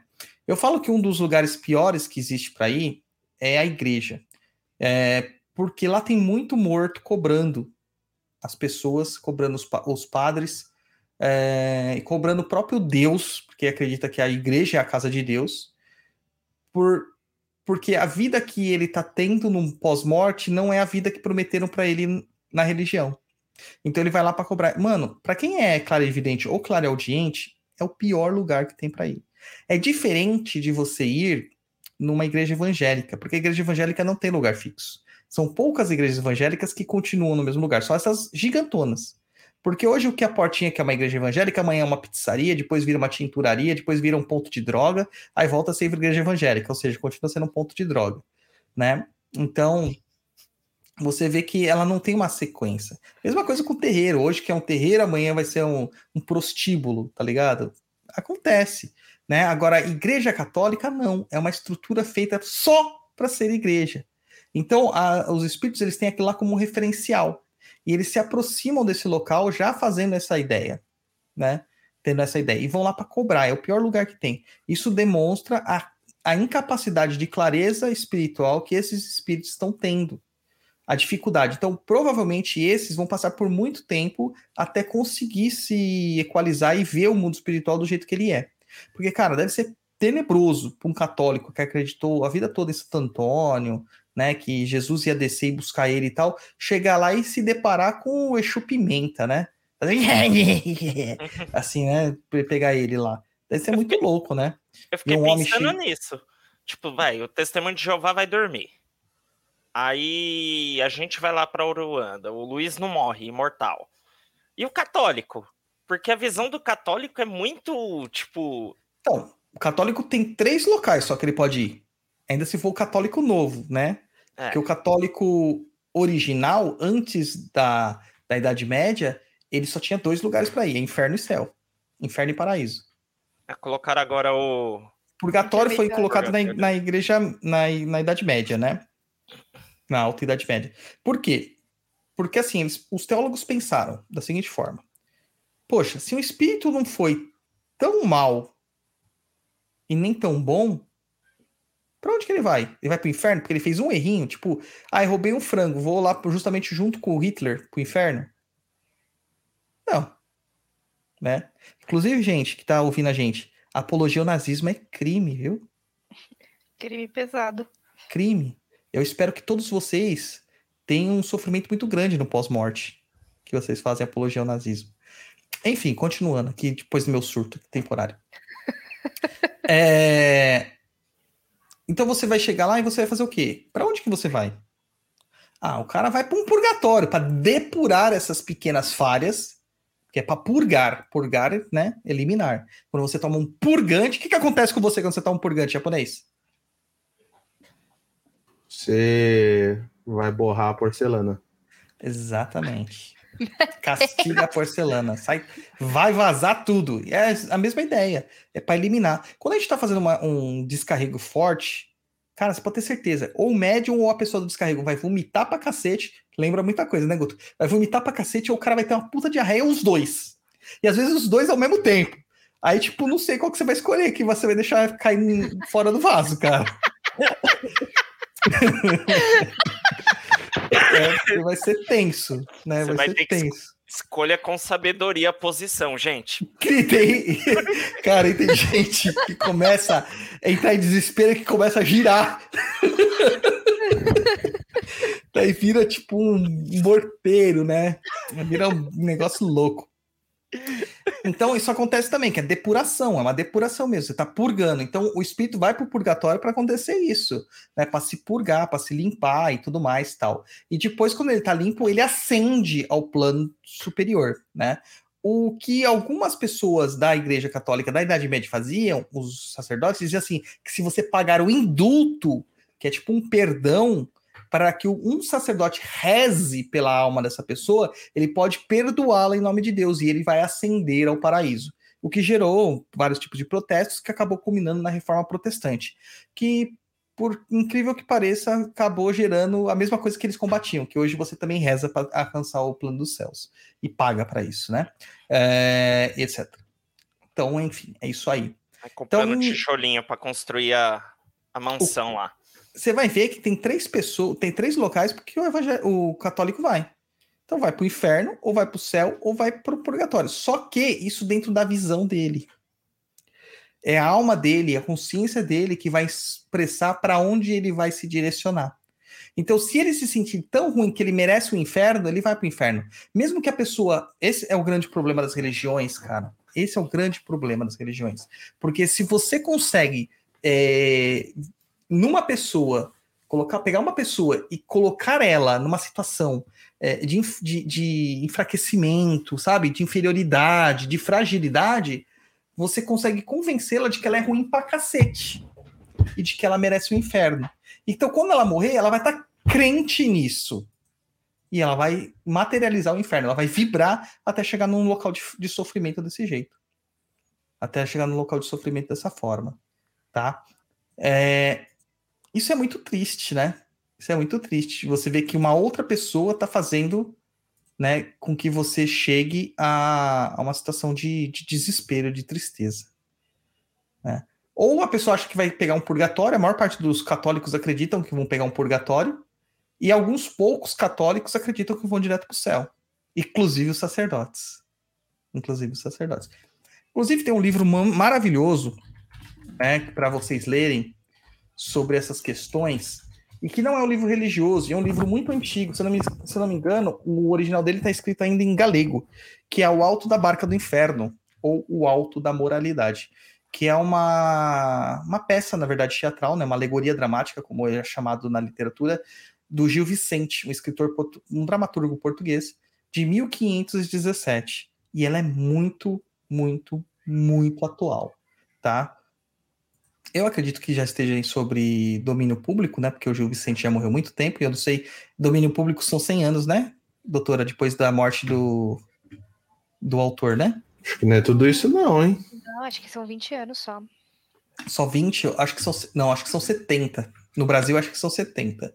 Deixa eu Né? pesquisar aqui que agora você me pegou, que eu não Ah, não queria falar nada não, mas tá baratinho, viu? Não, é barato porque é de domínio público, né? É de domínio público. É, e fala muito sobre essa questão, porque tem lá que várias pessoas vão chegar lá e vão ser julgadas, né, pra, na, na barca do inferno para saber quem vai para o inferno e quem vai para cima, né? Que um anjo vai fazer isso aí, né? Que vai julgar as pessoas. Tá, então vai ter lá o fidalgo. Você sabe o que é um fidalgo japonês? Marido da Fidalga. Não. A palavra fidalgo significa filho de algo, ou seja, é um nobre. É um nobre. Vai ter um onzeneiro. Você sabe o que é um onzeneiro, doutora Rafaela? O zeneiro? Onzeneiro. Um zeneiro, não. É um agiota das antigas.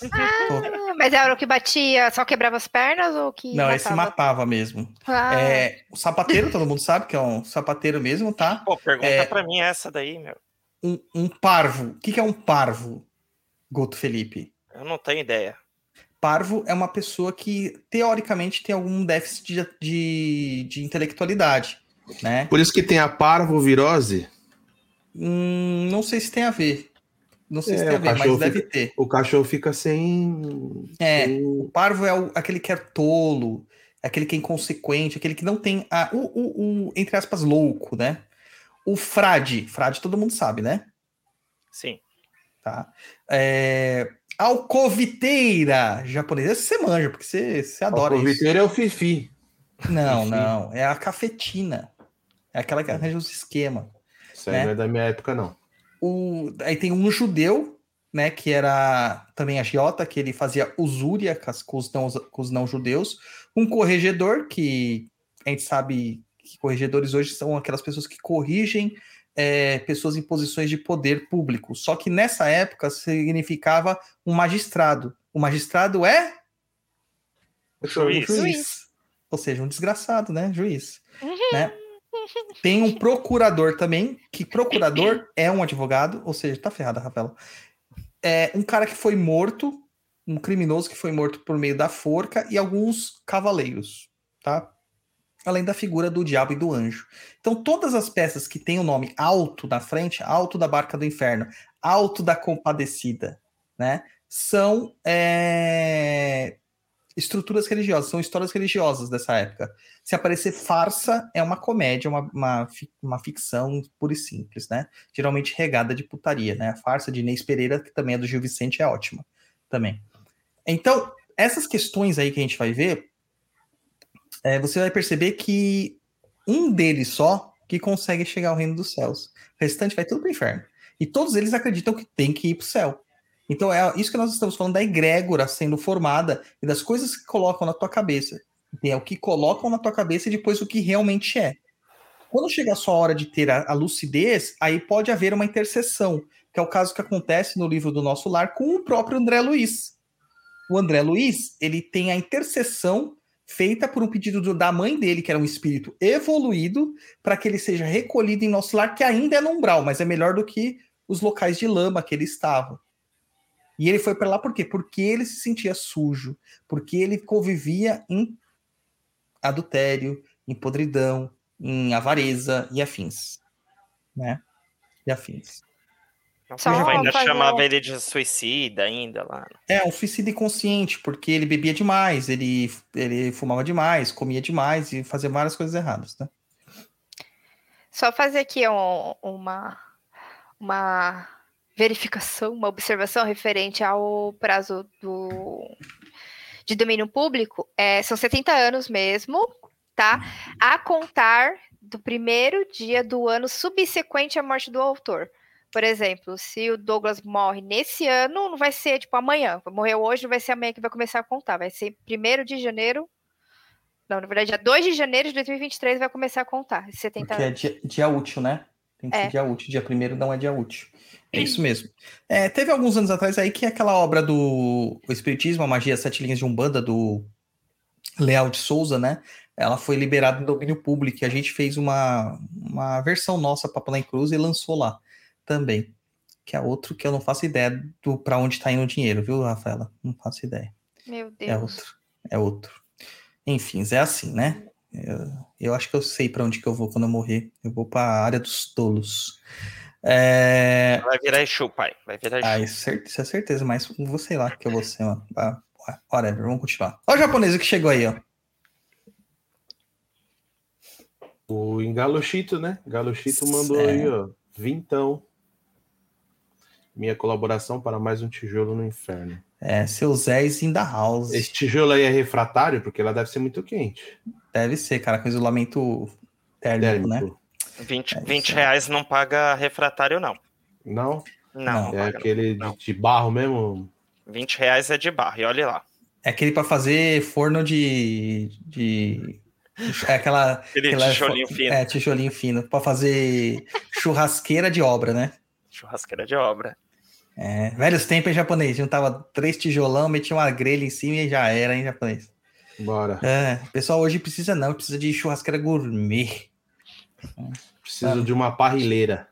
Cara, hoje, hoje na nossa época, eram uns carvãozinhos na rua e uns dois tijolinhos baiando do lado, assim, ó, uns espetos em cima e já era. Ou uma chapa com uns bifão cheio de gordura, de ranhura, carne de segunda e já era. Importava era bagunça. Importava era bagunça. Então, visto isso aqui, a questão da egrégora tal, tá todo mundo consciente disso aqui, ficaram tranquilos, já sabem para onde vocês vão? Vocês vão pra merda, né? Vocês vão todo mundo pro umbral. É. Aí o Severino fala que o tempo que fica lá depende das obras de cada um, né? Então, é assim, como eu serei Exu, eu ficarei lá eternamente. Mas como funcionário do mês, né, gente? Que é diferente. Que é Ô, pai diferente. Dodô, pergunta aqui de hora. Você já tá treinando a sua gargalhada pra quando você virar Exu? Não, cara, não tô. Acho que Você tem- tem que. Exu... Não, eu vou ser o Exu emo que só chora. Uh! eu venho cantando Blink-182. Meu ponto vai ser esse. Exu da franja. É, vai ser esse, cara. Ai, meu Deus. Ah, se tem gente que pode ter caboclo de, é, John Travolta, por que, que eu não posso ter? Eu não posso ser o Exu emo? Pera aí, depois manda no PV esse caboclo de um Travolta aí. Ué, mano, vocês não conhecem o caboclo de John Travolta? Deixa eu Não, procurar. Ah, não, cara, não é possível. Ah, não, cara. Vocês não conhecem o caboclo de John Travolta, não é possível, não, não. É, é- é inaceitável um negócio desse. Eu vou mandar pra vocês no Telegram. Tô Manda, mandando manda. vocês no Telegram do Talk Magic Show. Não sei porque vocês sabem, o- a Rafaela e o Guto são do Talk Magic Show, gente. Vocês sabiam? Vocês todos estão ouvindo? Duvido. Aí, ó, mandei pra vocês. Ó, o caboclo de John Travolta. Aí. Eu não sabia, não Nossa, sei nem o que é Talk igualzinho. Magic Show. O que é Talk Magic Show? O que que é Talk Magic Show, Rafaela? Talk Magic Show é o podcast aí dos aprendizes de magia. Aí a gente Hum. fala de magia, macumba, tudo na visão do aprendiz, ou seja, na sofrência. mas o plano é pra animar vocês a fazerem, tá? É, é no sentido de tipo, todo mundo vai passar perrengue, mas todo mundo tá ali, ó, junto. Ó, eu tô forçando eles porque até agora, só- mano, não tô vendo o resultado desse Talk Magic Show, cara. Ah, a Rafa aqui, ó. Ixi, Eu fiquei- pressão. olha, ó. Cinco Eu, eu fiquei fazer a última pauta e acabei me enrolando toda. Mas ao Tomando da pressão hora. ao vivo, assim? Em cinco programas, se eu não me engano, eu tô esperando o próximo. Eu quero ver o próximo. Aquele último de fazer. meditação magia não deu nem pro cheiro. Foram três- quase mais três horas de áudio lá. Eu não... Duas Não semanas, quase, quase duas semanas pro pai Dodô editar, consegui editar tudo. Pois é. Mas por isso que tem uma vez por mês só, gente. Porque senão eu não, cons- não consigo, não dou conta. Beleza? Agora sim, vamos falar sobre macumbaria. Na macumbaria, a gente tem algumas forças que regem, né? A morte. E que algumas delas as pessoas morrem de medo. Quando fala Omulu, todo mundo. Ah, meu Deus do céu. do céu, né?" A figura de Omulu é uma figura feia, né? Por causa das palhas e tal. Te remete a uma estranheza. Na verdade, o medo que nós temos, ele é imbuído pela estranheza das formas. Então fica aquela figura coberta de palhas que você não sabe o que tem por baixo, dançando, aquelas palhas fazendo aquele barulho. você fica assustado de certa forma, né? Mas, assim, o entendimento de vocês de Omulu, gente, como que é assim? Antes da macumba e depois da macumba. Começa com a Rafa, que a Rafa era evangélica antes. Pode começar, Rafa. Olha, o Mulu, ele, pra mim, ele causa um certo magnetismo exatamente por esse mistério. Ele tem aquele magnetismo do tipo, o que será que tem ali de baixo? Mas também aquela coisa, né? Você ouve ah, o Deus das pestes e tudo mais, o orixá da, da doença, você fica meio tipo. O que, será que eu vou ver, né? Se eu pegar e levantar aquela palha? Então causa aqu- aquela coisa do tipo, "Hum, não quero. É. Então, e você, Guto? É aquele negócio, né? Quando você era criança e passava na frente das, das lojas de macumba, aí via lá aquela palha toda assim, você ficava com medo, querendo levantar para ver, mas tinha mesmo, medo ao mesmo tempo, né? Hoje em dia eu, eu vejo a coisa com, com respeito ao mistério. Cara, quando eu era bem pequeno, minha mãe fazia a pipoca de Omulu, né? E dedicava num, num alguidar de barro, é, que se sem verniz e tal, e deixava ela num canto. Ela falava assim: não pode pegar, não pode chegar perto.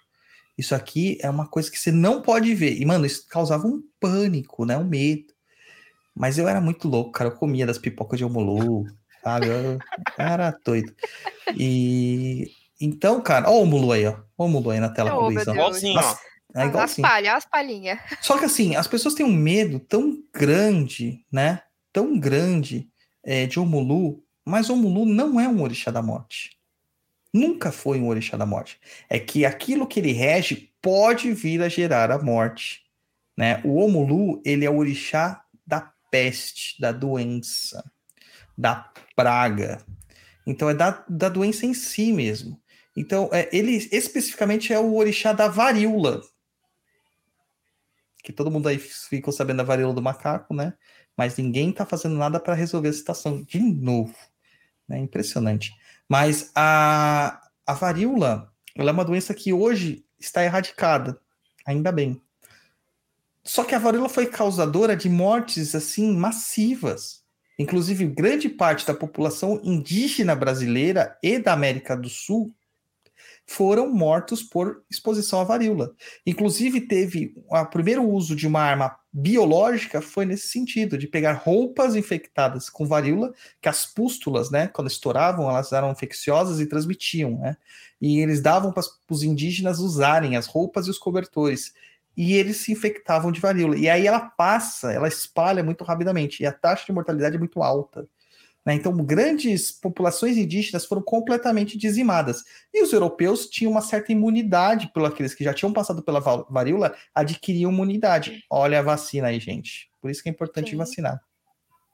Inclusive, eu acho que a gente tinha que fazer uma campanha no terreiro, assim, viu, Rafa? É Tinha que fazer uma campanha no terreiro, assim. é, Pedir carteirinha para falar assim: seu filho está vacinado? Tinha que ser assim. Tá com a É, vacina fazer em dia? um. Fazer um. Como se fosse uma, uma consultoria, né? Para ver. O pessoal podia até pedir para o pessoal do SUS da região, muitas vezes. Sim. E assim, a gente tem muitos enfermeiros lá na corrente, dá pra ver. é, na corrente de assistência. Uma coisa interessante, quando eu cortei o dedo lá, que eu, que eu cortei feio com a faca o dedo, eu fui a- até a médica tal, só pra ela desencargo de consciência, se precisava fazer alguma coisa, ela falou que tava muito bem, que tava, muito, tava sem infecção, sem nada e tal, tava tranquilo, só lavar e de boas. É, só que ela falou assim, não, mas vamos tomar uma tetânica porque você perdeu sua carteirinha. E eu não tenho mais essa carteirinha de criança mesmo, você não sabe quando que você tomou a sua antitetânica, né? E eu fui lá na, no postinho de saúde e, meu, fui super bem atendido. E a moça virou assim para mim e falou assim: vamos colocar as outras em dia também? Eu falei, ah, tô sem minha carteirinha. Ela falou assim: então não faz mal. Na próxima, quando você vier tomar o seu reforço, que vai ser agora, tem que tomar agora em novembro, você. A gente já faz as outras doses de outras vacinas que teria que tomar de qualquer jeito. E olha que gostoso, cara, de graça. De Uhum. graça. Já nos Estados Unidos você vai pagar uma fortuna para tomar uma vacina, né? E aqui de graça, tá? Então vamos lá, tem que fazer sim. Então assim, o Omulu, ele não é o orixá da morte em si, mas a- ele ocasiona a morte por meio da doença. Então quando a gente reza para o Omulu, o Omulu não vai levar a pessoa. Ele pode aprofundar a moléstia da pessoa ou livrar a pessoa da moléstia. Então se a pessoa tiver uma doença e, e aquilo que estiver causando a debilidade dela, você vai evocar Emolu, vai fazer as Paranauê de Omolu. A gente fez isso, né, Guto, umas quatro vezes já, né? É, esse ritual. E o Omolu vai é, intensificar para que a doença consuma mais rápido a essência vital daquela pessoa, a fim de a morte acontecer. Porque aí quem mata é Deus. Aí quem mata é Deus. Aquela mironga da banana da terra, né? Isso, que isso aí, na verdade, é uma forma de você ter misericórdia por, aquela, por aquele corpo que está sofrendo, né? Aquele corpo que está ape- apegado demais à matéria. Então, Omulu, Obaluaê, Chapanã, Sapata, todas es- essas entidades, na verdade, que são a mesma, eles regem a doença. Regem a doença. Existe um outro orixá que é Nanamburuquê também é temidíssima. Tanto que o Omulu é, Omulu é considerado um filho de Nanamburuquê. Né? Chapanã é considerado filho de Nanamburuquê. E a família de Nanamburuquê é chamada por alguns cultos de família. Olha, amor ao vivo aqui, Ao gente. vivaço. Falando de morte. É o beijo da morte, né? Vai que ele não dá oi pra Rafaela, ele morre. É, Ele é facada. morre. É facada, é facada. É, Então, Nanamburuquê, cara, é o seguinte: ela tem ali alguns cultos que chamam a família dela de família pacatinha, de pacato. Né, que é tranquilo, tal, não sei o quê, porque só a menção desse nome pode provocar a ira deles. Né? Então, essa menção também é muito ruim. Mas Nanã, ela também elimina a vida, de certa forma. Então, se fosse pra gente associar um orixá de morte mesmo, assim, dentro do que a gente tem na Umbanda, de culto de Umbanda, seria Nanã por quê? Porque Nanã vai decantar a vida, vai encerrar a vida, vai puxar o que é dela de volta para a Terra, que é o corpo físico, que é a degradação. Tá? Então aí, no processo de Nanã, você tem uma, uma desagregação das forças de coesão das moléculas da pessoa, que já resultam no desprendimento da alma e a pessoa morre. Tá? É, dentro da mitologia Banto, do entendimento Banto, existe a figura do Kalunga. Tá? Kalunga tem várias concepções, vários entendimentos, várias é, formas de você falar. É, Kalunga pode ser um obstáculo, pode ser um abismo, pode ser o cemitério, pode ser a praia, pode ser um espírito, mas quando nós falamos de Kalunga aqui, na verdade, é sobre um inquice. Kalunga pode ser tanto a, o nome dado à divindade maior, Samba Kalunga, né, que seria o Zambiapongo, que é o deus maior, existem traduções para esse sentido, quanto daqueles que são regentes do abismo profundo do mar, que é para onde as almas vão depois que ela morre, dentro de um entendimento de algumas populações banto, tá? Também o mesmo processo. Haveria essa rezação para essa entidade para que abreviasse a passagem da pessoa. Mas aqui a gente está falando de uma divindade suprema, é a mesma coisa que a gente rezar para Deus, o Jeová, né, cristão, para que ele mate alguém. É a mesma coisa. Mas o orixá de fato que existe a morte, existe um orixá de morte. É o orixá Iku. O orixá Iku. Exatamente. Ninguém ouviu falar. Ninguém ouviu falar. Inclusive, pessoas, aquelas crianças que morrem rapidamente, nascem e morrem, elas são chamadas de abiku. Ou seja, é o nascido para morrer. Então, Iku é literalmente a morte. Ele também faz parte da família Pacatinha de Nanã. Então, sabendo que Nanã é a grande regente dessa família, quando você reza para Nanã, você está você tá ativando todos os seus filhos. Todos os seus filhos. E Nanã é a sabedoria. Então, Nanã sabe para qual que ela vai ter que designar o trabalho de desaglutinação. Se é por doença, se não é, e etc e tal. Tá? Então, o orixá Iku, ele é o temido. Esse é o orixá da morte, de verdade. E ele é tão temido que ele não é mencionado. E por não ser mencionado, se esqueceu desse orixá completamente. E quando a gente esquece da morte, a morte cobra a gente. A gente tem a figura da Santa Muerte, que vem de uma divindade bem anterior, né, é, mexicana, que ela teve que ser ressignificada para continuar a ser cultuada. Porque a morte pede culto, senão a morte lembra de você. Né? Então é bem profundo, né? É bem profundo. Aquele, aquele papo lá poético, né? Quando você encara o abismo por muito tempo, o abismo vai encarar você também. Exatamente isso. Exatamente isso. Se você olhar profundamente para o abismo durante muito tempo, você não vai saber diferenciar quem é o abismo e quem é você. Você é absorvido por isso. Né? É, esses são as forças, né, orixás e inquices, que mais têm relação com a morte em si. E que a gente vai ver nos terreiros sendo evocados o tempo todo para fazer esse processo. Aí vocês podem perguntar: ah, mas um terreiro que proclama a vida deve fazer trabalhos de morte? É, gente, a gente não está fazendo assassinatos e não existe isso dentro da Umbanda, tá? O que você está fazendo é para liberar liberar aquele corpo moribundo que está atormentado e preso, sem perspectiva de melhora, para que ele volte a viver no plano dos espíritos. Para que ele tenha felicidade. Porque uma pessoa aprisionada da matéria, ela tem sofrimento, cara. Ela tá se... E a alma está se atormentando. Então, o processo dessa pessoa vai ser muito mais dificultoso quando ela passar para o plano espiritual, porque ela vai precisar de toda uma depuração dos anos de moléstia para conseguir realmente é, se, é, ficar purificado e dar continuidade ao seu plano de existência no mundo dos espíritos. E essa é a ideia por trás da Umbanda e das religiões de matriz é, afro, principalmente de tradição banto, como a Umbanda e a Kimbanda, que é a ideia de manter o moio, que é a energia vital, que não acaba. Por isso que quando alguém comentou assim, ah, energia vital no grupo aqui, né? Eu falei assim, não, morto também tem energia vital. Né? O moio, que é o axé, que é o enguso, essa energia vital, é, ela se mantém pós-morte. Claro que em níveis diferentes, de uma forma diferente, mas você precisa estar revitalizando o moio.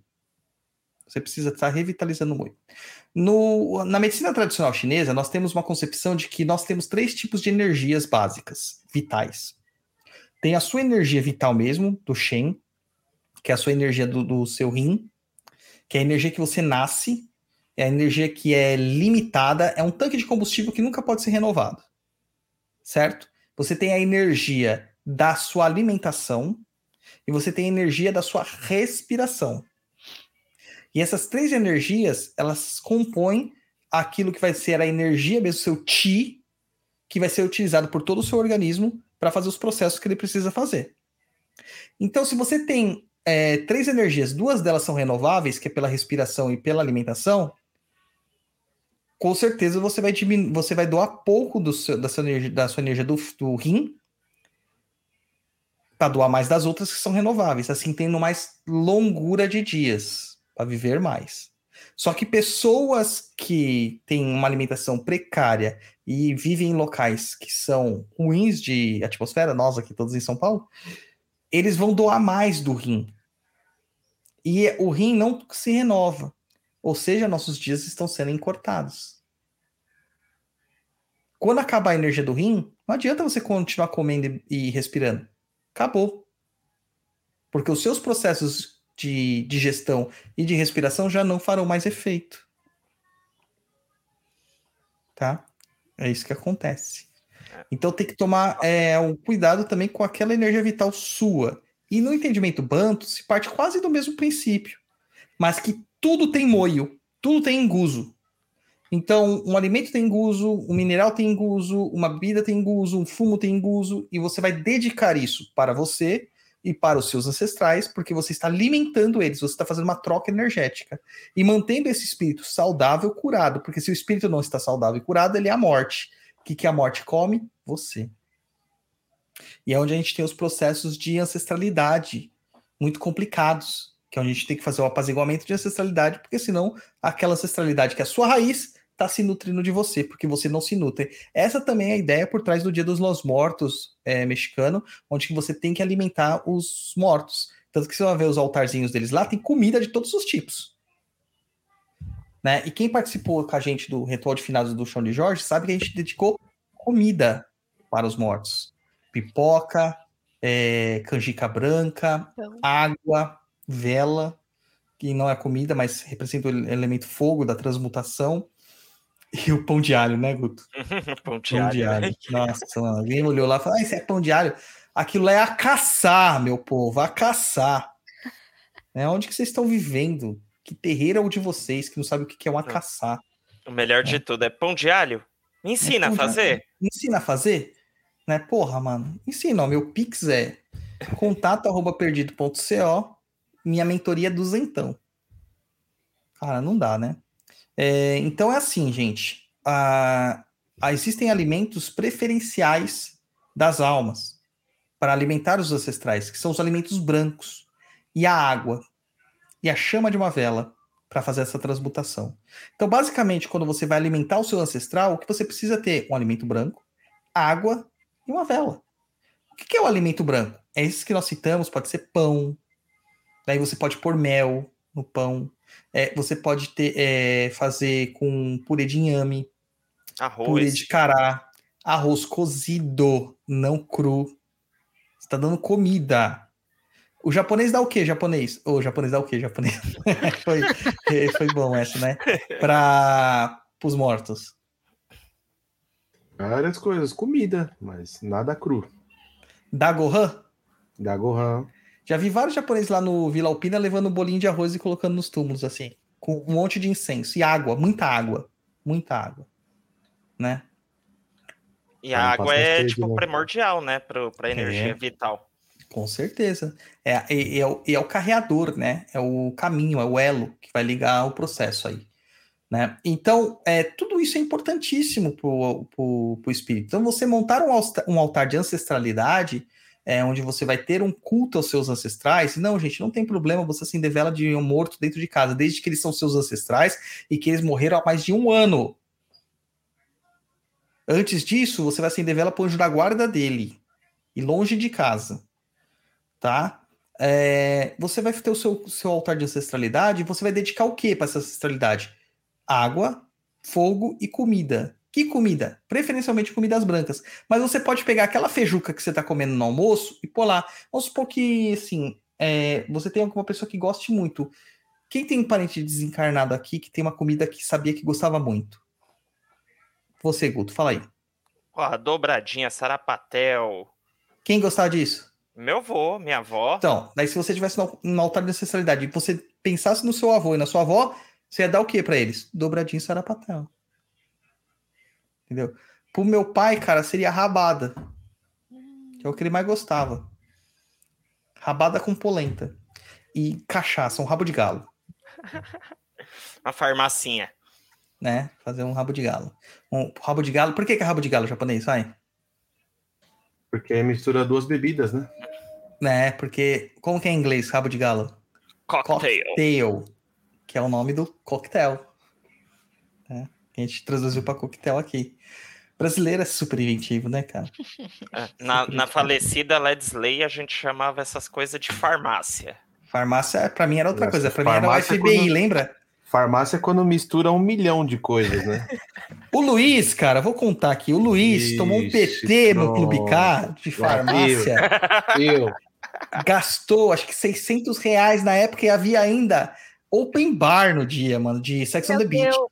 E ele conseguiu gastar 600 reais, mano. É, Tem Que certeza isso? que foi. Você tem certeza que foi eu? Lógico, porque eu tava Open. rezando. Com open bar, Luiz? Meu Deus, Uhum. cara. Japa, falando em morte, cara, que a gente tá falando Hum. muito de morte. Lembra aquela nossa. nossa... Aquele desenho que os caras fizeram na Paulista pra gente? Como é caricatura? É, Mano, já botamos X em dois ali, hein? pior que é, né? Falta só nós dois, hein? Ó, falta mais dois, né? Quem 50 será que por- vai pôr o X primeiro no outro? 50 Eu ou por- você? 50% já foi, né? Caraca, mano, aí me arrepiei aqui, me arrepiei. Então, assim, gente, é, uma tal de ancestralidade você vai colocar comida que o, que o seu ancestral gostava.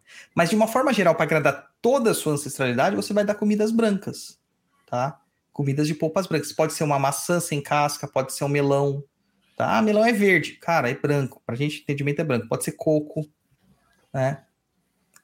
Essas questões. Se é muito clarinho, a gente chama de branco, tá bom? Compreendidos? Pai Dodô vai ser o. Big Mac. Pra mim, com certeza, cara. Big Mac com Coca-Cola e fritas. Só deixando bem claro, essa história do Clube K é Douglas Rainha, tá? Não, Porque- cara, eu nunca fui nem lá. Eu- Nunca fui, não sei nem onde que era. Rua do Rosa 136. Tá vendo? Nem sei onde que era. Ele sabe de, de cabeça. Eu você frequentava- isso? Eu frequentava o lugar, mas da PT nunca. Nunca saí carregado de lugar nenhum, brother. Eu também não nunca. saí carregado, não. Eu Aham. saí de pé. Eu É. só tive um Você pequeno só não pro- sabe como você chegou na sua casa. Sei, de carro. Ah, Eu só não lembro quem era o motorista. é, É, eu aí só não sei quem bem, era o aí pode ser. É, é complicado, cara, complicado. E no Dia dos Finados, quando a gente tem a ideia do Dia dos Finados, é, é justamente para você ter esse ponto de contato. Né? Se a igreja ela repele tanto essa ideia de contato com os mortos, por que, que a gente tem um dia no calendário litúrgico que é justamente para você ir honrar os seus mortos? Então tem alguma coisa que não está fazendo sentido, né? né? Alguma coisa que não está fazendo sentido. É, algo certo está muito errado. É, como tudo na Igreja Católica, deve ser uma apropriação para algo, né?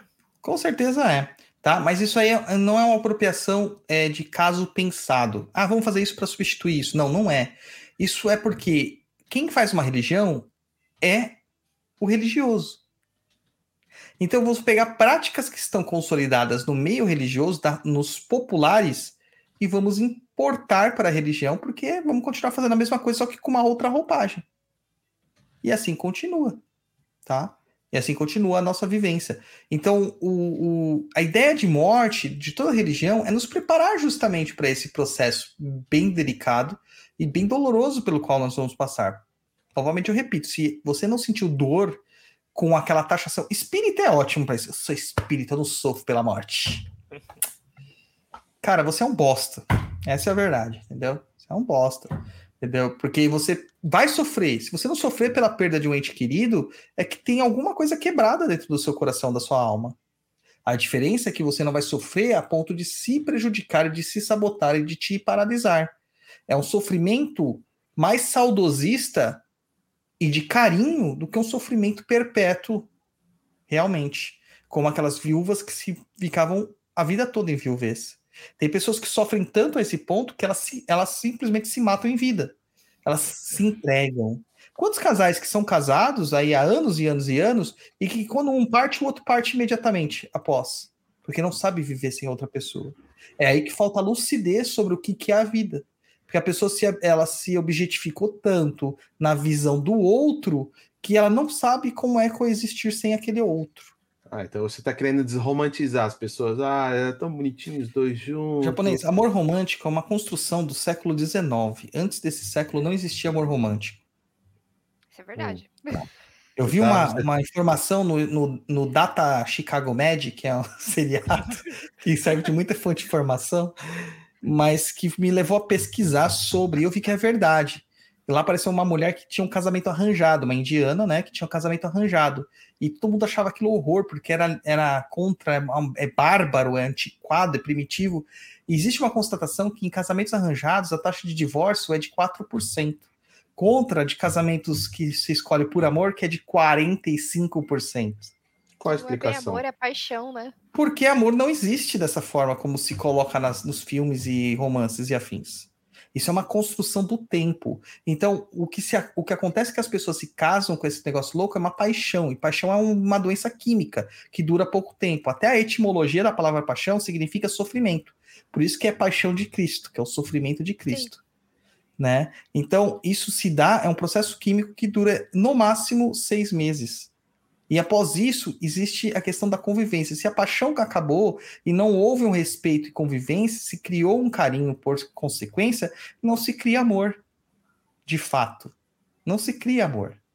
E, Tá. e, e esse amor, ele só consegue sobreexistir quando os dois estão de acordo. Quando você tem um casamento arranjado, você está de acordo que você vai viver com aquela pessoa. Então vocês procuram meios de se amar. Vocês têm tempo para se amar. Nada é cobrado. Tem. Ele até é, saiu da. Você viu? Correu, Luiz, correu, Correu. fugiu. Não, mas Luiz eu tô aqui ouvindo, é que eu tô fazendo outra coisa aqui, procurando um item. ele tá Mas procurando os contatinhos para cancelar todos, ó. Existe Tá um negócio. Tá fazendo na o cálculo né, de quanto tempo tá ali, ó. É. Ele Existe tá um negócio da, na família japonesa que se chama miai. Você já ouviu falar de miai japonês? Já, miai.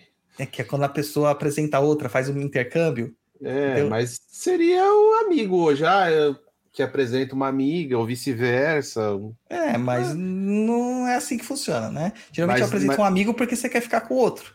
Entendeu? Você apresenta a amiga feinha pra ficar com a amiga bonitinha. Entendeu? A minha sorte é que o Luiz nunca fez isso comigo, porque na época, quem ele namorava, a minha irmã. e eu também nunca fiz com esse. Vamos lá, japonês, você fica com a amiga dela que eu fico com ela. Não. Aos A ao única, vez que a única vez que aconteceu isso daí foi porque a amiga me atacou. Viu, Hum. japonês? A única vez que aconteceu isso aí. A Eu vítima. não tenho Como assim, nada a vítima? ver com isso. Você Peraí, foi a pai, Dodô. vítima, né? Como Fui. assim você foi atacado, pai Dodô? Peraí. Fui, cara. você- Tava todo mundo numa rodinha conversando e de repente eu fui atacado, literalmente atacado. Atacado mesmo. Ai, difícil essa vida do homem. Não, a cara do Luiz olhando depois pra mim assim. Ele olhou pra mim assim e fi- ficou assim. Assim, japonês, eu não sei o que aconteceu, cara. Simplesmente não sei. Esquece. Joga, vamos, segue o jogo. Né? Bola pra frente, segue o jogo. E foi. O que você ia falar, Rafa? Que a- tem estudos que falam, né, que a, a paixão, na verdade, ela dura o tempo que é necessário para você ter- é, procriar. E o casal ainda tenta se manter juntos o período o suficiente para que aquela criança tenha o mínimo de estrutura para uma sobrevivência. Maravilha, procriação, gente, É. procriação. Agora, a É visão biológico. romântica, é, a visão romântica, isso é uma construção moderna, né? Isso feito pelos livros, feito pelas histórias, pelos grandes romances, feito pela, pela própria visão é, midiática de ter um dia dos namorados, de ter um dia pra- é, de troca de joias, de presentes, de doces, de flores, tudo isso é mercadológico. É o capitalismo! Não estou dizendo que não exista amor, mas o amor não é isso que as pessoas imaginam. O amor é uma coisa muito mais frugal, muito mais bucólica, por assim dizer. Por assim que é dizer. frugal e bucólico. Agora É, eu- pai. Aí. Bucólico é assim, cara. É... Ah, essa aqui eu vou ter até que pôr na tela quando o japonês voltar. Bucólico é uma paisagem campestre, campesina, simplória, sutil. Teu frugal é que é saboroso, mas não é um sabor de um doce que nos interrompe todo o paladar. É o sabor de uma fruta madura. Uma manga rosa. É, pode ser. é, lembrei de um meme sobre manga rosa. Não deu meia-noite ainda, não pode. Não pode. Então, cara, é assim, né? Tá vendo? As, pe- as pessoas têm pouco vocabulário hoje em dia. Por isso que a gente tá vendo gente na frente de caminhão aí. Mas enfim, vamos em frente. Japonês, tem uma pergunta aqui pra você, ó. Eric Liberato, pergunta pro japonês: conheci um podcast há seis meses e então venho maratonando todos os episódios. Estou no 51. Falando em amor, me lembrei. E a Elevânia? A gente tá falando de amor e, e morte, né? E a Elevânia morreu? Tá sem som. Tá sem som, cara. E agora, voltou? Voltou. Voltou. Ah, O cara ficou até sem voz. Sim. Falou de Elevânia. A Elevânia morreu. Tá vendo, gente? A Levânia foi Caramba, comida por um desenterrar. Elevânia. Elevânia foi um apelido que esse rapaz aí inventou. Ó, graças ao Mentira. Eric, agora Não- a Elevânia tá viva. de Cara, eu já cansei de contar essa história, mano. A gente Ah, trabalhava tudo numa contar- mesa só. É, não- Hum. Sabe, um mesão? Só eu tinha uma mesa separada, que, né, visão de chefe. Aí eu tava lá na minha mesinha e tinha o outro rapaz lá, o Rafa, o Rafa tava na mes- no mesão, e o japonês sentava no mesão na frente dele. Só que o japonês saiu da sala, não sei porquê. Acho que foi almoçar, não foi? Acho que é, foi isso. E tocou o telefone, o Rafa atendeu e a pessoa falou assim: cadê o Luiz? Daí falou assim: não, Luiz não tá aqui. Eu sei que ele tá aí. Não, ele não tá aqui. Deixa eu falar com o Luiz, a pessoa falava. Mas como é que é seu nome? É a Elevânia. Daí ela desligou e ligou de novo, de novo, fazendo a mesma coisa. Um outro dia, né? Aí, cara, era a Elevânia. Elevânia. Aí, aí eles querem que eu acredite nessa história. Aham. Cara, é, eu sou um sacerdote, não posso mentir, cara. É isso. Tá bom. Te co- Agora- Eu te conheço só há 20 e poucos anos só. Não, é isso aí. Então, já que você me conhece, vamos para as perguntas? Vamos para da pauta, depois a gente vai para o. Peraí, deixa eu abrir a calculadora aqui, que faz tanto tempo que eu não sei quanto tempo faz de, de coisa. Vamos colocar aqui. Só 25 anos. É pouco ou é muito tempo? Pouco. É, hum. bodas de, de ouro, né? Tá, eu não era quer... nem nascido. Ô, dó. Então, vamos lá para as perguntas. Você quer que eu pergunte o que primeiro? Da pauta, daqui pauta. do chat, da pauta. Então vamos lá. O Eric Ninateus, esse é o nick dele. Boa noite, sou nascido e criado em igreja evangélica. Fazem quatro anos, deve ser quatro anos, que meu pai faleceu e um que minha mãe faleceu. Sempre me ensinaram que os mortos estão no sono eterno, um dia despertarão para o juízo final. E se formos salvos, iremos juntos para o paraíso. Como a Umbanda vê isso? Nos ensinamentos umbandistas, poderia encontrá-los em outra vida? Desculpe pela pergunta, abre aspas, idiota, fecha aspas, mas é uma dúvida.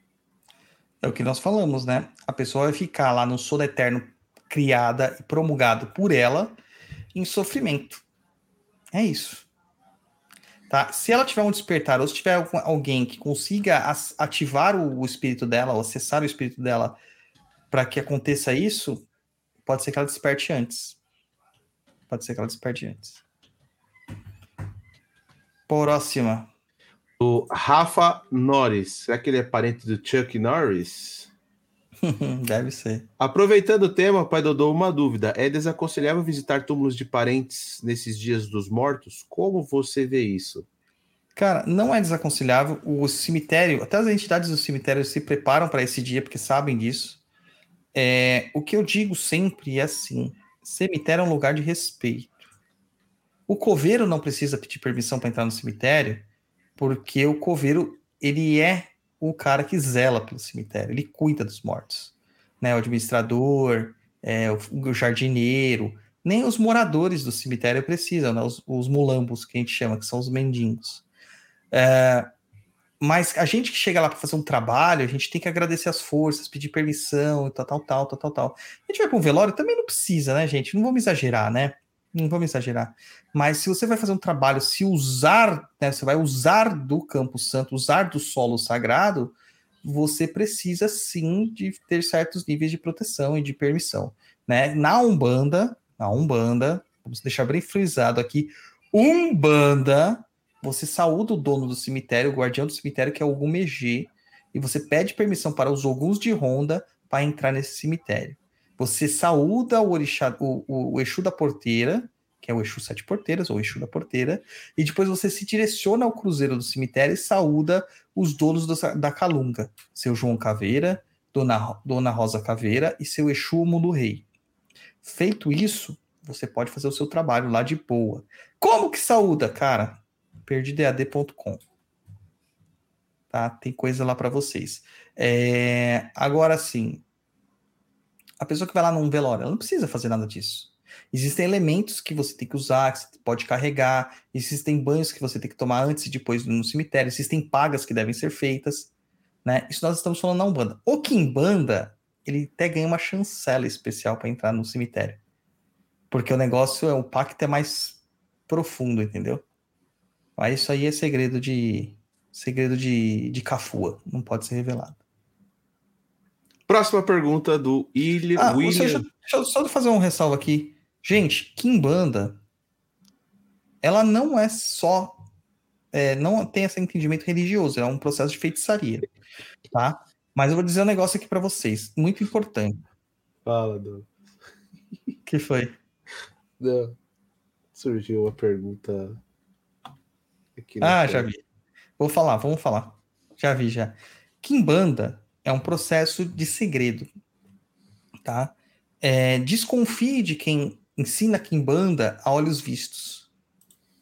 Porque ou não funciona, ou está ensinando para quem não tem as chaves de acesso corretas.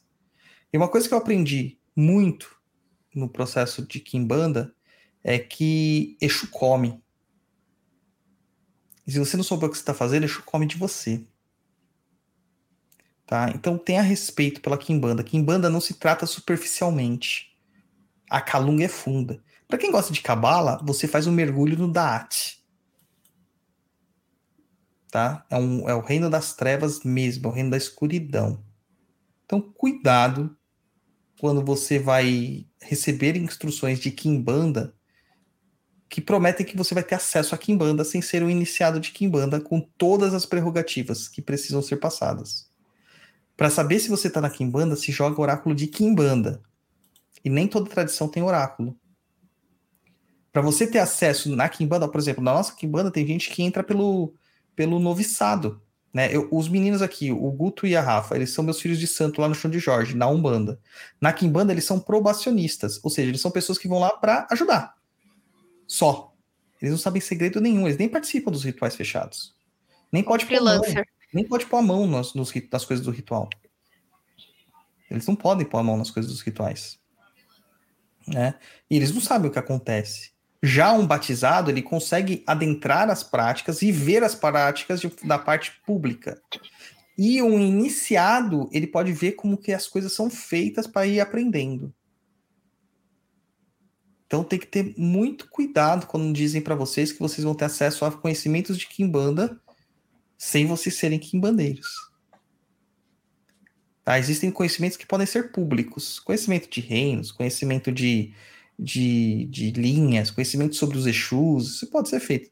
Mas conhecimento de magia de Kimbanda, magia mesmo, sacrifícios, evocatórias, dedicações, feitiços propriamente ditos de Kimbanda, porque a Kimbanda você não precisa ficar chamando Exu para pedir para Exu fazer alguma coisa, você pode fazer feitiço por conta própria. Cara, isso não é para qualquer um. Tá? Não estou desmerecendo, é porque você precisa de um preparo antes. Assim como uma pessoa não consegue correr uma maratona sem se preparar antes, na Kimbanda é o mesmo. Para o pessoal entender melhor, é igual reiki. Você tem acesso ao reiki depois que você é sintonizado né, pelo mestre. Na Kimbanda, Exato. você só tem acesso às chaves da Kimbanda quando você é sintonizado na Kimbanda, naquela egrégora. Não adianta você saber uma magia ou outra, se você não tiver as chaves, não vai te servir de nada. O máximo que você vai virar é comida de Exu. Exatamente. Exatamente. Vai próxima, próxima pergunta. William VR. Nem de longe eu tô preparado para morrer. Iria ficar vagando por aí indignado por muito tempo. A realidade. Pois é. Pois é. Bora, e tem o que e vai acontecer com muita gente, viu? Não se engane, vai acontecer com muita gente. Próxima pergunta na tela. A Cristiane Lima pergunta: Os orixás vão nos conduzir após a morte? Não, cara, não vão. Os orixás não estão nem aí para você. Tá? Quem vai te conduzir é um ancestral. É um ancestral. É um espírito ancestral. Isso é muito comum você ver, por exemplo, que a pessoa quando está quase na hora da morte, né, quase indo para a morte, elas falam assim: "Nossa, mas minha mãe veio me buscar, meu pai, nossa". E as, algumas pessoas até alucinam com isso. Na verdade não é alucinação. Na verdade é real. Na verdade é real, ela está sentindo isso mesmo. Tá? Só que, né, de uma forma mais é, desconectada com a realidade. Então não é um orixá que vai vir te guiar. Próxima japonês. Próxima gente, per... se vocês quiserem falar alguma coisa juntos, vocês falam aí, viu? Fica à vontade. Vocês querem que eu fale algum comentário? Pode seguir? Pode seguir, pode seguir. Pode seguir. Daniel Silva, os ovoides podem surgir desses espíritos dormentes? Sim, podem. Muitas vezes são eles que, que, que dão origem mesmo. É claro que existe processos da chamada segunda morte, né? Onde você faz de, uma forma forçada. Mas, cara, não é desse jeito que falam aí, que é metendo espadas astrais e afins. Não, isso é um processo de, de, de vampirização muito mais profundo, tá? Não é dessa forma que acontece, não, que as pessoas tentam fazer vocês a, a, a aceitarem. Eu tenho uma perguntinha para fazer. Pode fazer. É... Uma amiga minha, Ela é, tem mediunidade de vidência, né? Segundo ela. E ela falou assim que uma vez ela viu uma, uma um espírito, né, de uma mulher que ela tava no- tão apegada assim ainda ao corpo dela, né, que já estava em estado de putrefação, que o espírito estava meio que é, refazendo o estágio de putrefação. Então ela ia abrir a boca, sair as larvas, é, se via assim que o espírito estava se decompondo tal como se fosse a, a, a carne. Isso é possível para essas pessoas que vão ficar por aí vagando e tudo mais? Sim, não só para as que ficam vagando, mas para aquelas que se culpam que não conseguiram se desconectar completamente da sua materialidade. Não existe essas larvas, na verdade ela está plasmando essas larvas, ela está criando, né? É, é a mente dela que está gerando essas questões. Então acontece, acontece. Ih, já vi cada coisa, vocês não têm ideia. Tem alguns até que exalam o odor da podridão Nossa, da putrefação. É fácil não. é horrível. E tem gente que quer ficar vendo o plano espiritual aí. Ai, quero ser clarividente. Como eu abro o terceiro olho? Eu, eu na vida. É, é, vai ficar, acho que vai ficar vendo o, o ghost do outro lado da vida. Ver Não dá não, cara. outro tipo de coisa aí. Vamos pra próxima, Japa. Ah, a Kelly Caroline. O cara tá com sono, mano. É, acordei cedo, né, cara? Também. Uhum. Vai, próximo. Mas não tem quem cuide e zele por esse povo que fica dormindo? Ficam à mercê mesmo? Cara, olha, zelar tem. A questão é que, assim, já viu uma pessoa que precisa de ajuda, você fala assim, vem cá que eu vou te ajudar. A pessoa fala assim, eu não quero essa sua ajuda, não preciso. A pessoa só assim. A maior parte deles só assim. Eles rejeitam mesmo ajudas. Tá? Então, depende muito do nível de. de consciência que aquele espírito tem de desprendimento. Depende demais. E até pensando assim, imagina ali a situação lá, sei lá, sua avó, testemunha de Jeová, tá lá dormindo há 50 anos, aí chega do nada um exusão, e aí, velho, vamos acordar? Você acha que ela vai querer acordar? Vai querer levantar Lógico daquilo? que não. Lógico que não. Por isso que muitas vezes os próprios Exus, alguns Exus de resgate, eles se disfarçam de santos, de anjos e afins. Ah, então quer dizer que que Exu é guardião, anjo da guarda. Não, filha da mãe. Usa um pouquinho do seu discernimento, né? Usa do raciocínio, pelo amor de Deus, cara. Usa da cabeça, às vezes é bom. Deus deu um cérebro para você, não é para ficar dupando o seu cabelo para ele crescer mais rápido, sabe? É para usar, cara, o cabelo ou a cabeça. O cabelo. O cabelo também pode usar, né? A Rafa não gosta muito, não. Não gosto, eu sempre tiro o meu. Ela vai raspando. Nossa senhora. Filha de Oxum estranha, né? O que me irrita, cara, eu falo para as pessoas, eu tenho um problema muito sério, eu tenho vários problemas, né, de, de questões que eu tenho que trabalhar ainda na minha, na minha experiência aqui. Mas, assim, a pessoa que faz pergunta que ela não passou por uma análise prévia. Ela simplesmente foi lá e tacou a merda no ventilador sem, sem ler o que ela escreveu. Não- Nossa, isso me deixa irritado, mano. Me irritado. Não que eu vou responder, eu vou. Eu vou. Que nem perguntaram hoje pra mim lá no, na caixinha. É, é, quem é o irmão do Zé? Cacete, como eu vou saber? Que Zé que você tá falando? Tá, meu pai Eu- é o Zé do Coco. é, é, eu assumo que seja o Zé Pilintra. Mas tem Zé do Coco, tem Pai José, tem Zé de Aruanda, tem Zé do Laço, Zé do Trovão, tem Zé Aroeira, tem Zé Pretinho, tem Zé de tudo, cara. Como eu vou saber quem é o irmão do Zé? Não tem como. Então aprenda a perguntar. No oráculo, eu tenho um grande problema com alguns consulentes que o consulente não sabe perguntar. Claro que a gente ajuda. A gente tenta pegar pelo contexto ali do que tá, a pessoa está falando, tanto que eu peço para a pessoa contextualizar a pergunta. Me conta a história por trás dessa pergunta. Para que a gente extraia a pergunta da melhor forma possível. Porque as pessoas não sabem perguntar. Elas não sabem perguntar. Elas têm uma dificuldade tremenda de perguntar. Tremenda. Próxima, japonês. Próxima.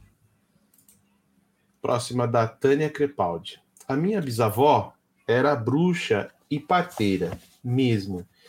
E eu não falo isso, kkk, mas ela morreu e não passou nada para ninguém.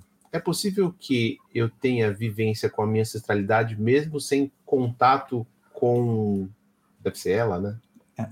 Sim, é possível, porque você vai acessar essa ancestralidade e ela pode vir como um meio de um espírito tutelar seu, um espírito familiar, e transmitir essas informações para você. Ah, mas Kardec falou que a gente não recebe mensagem de familiar. Recebe sim.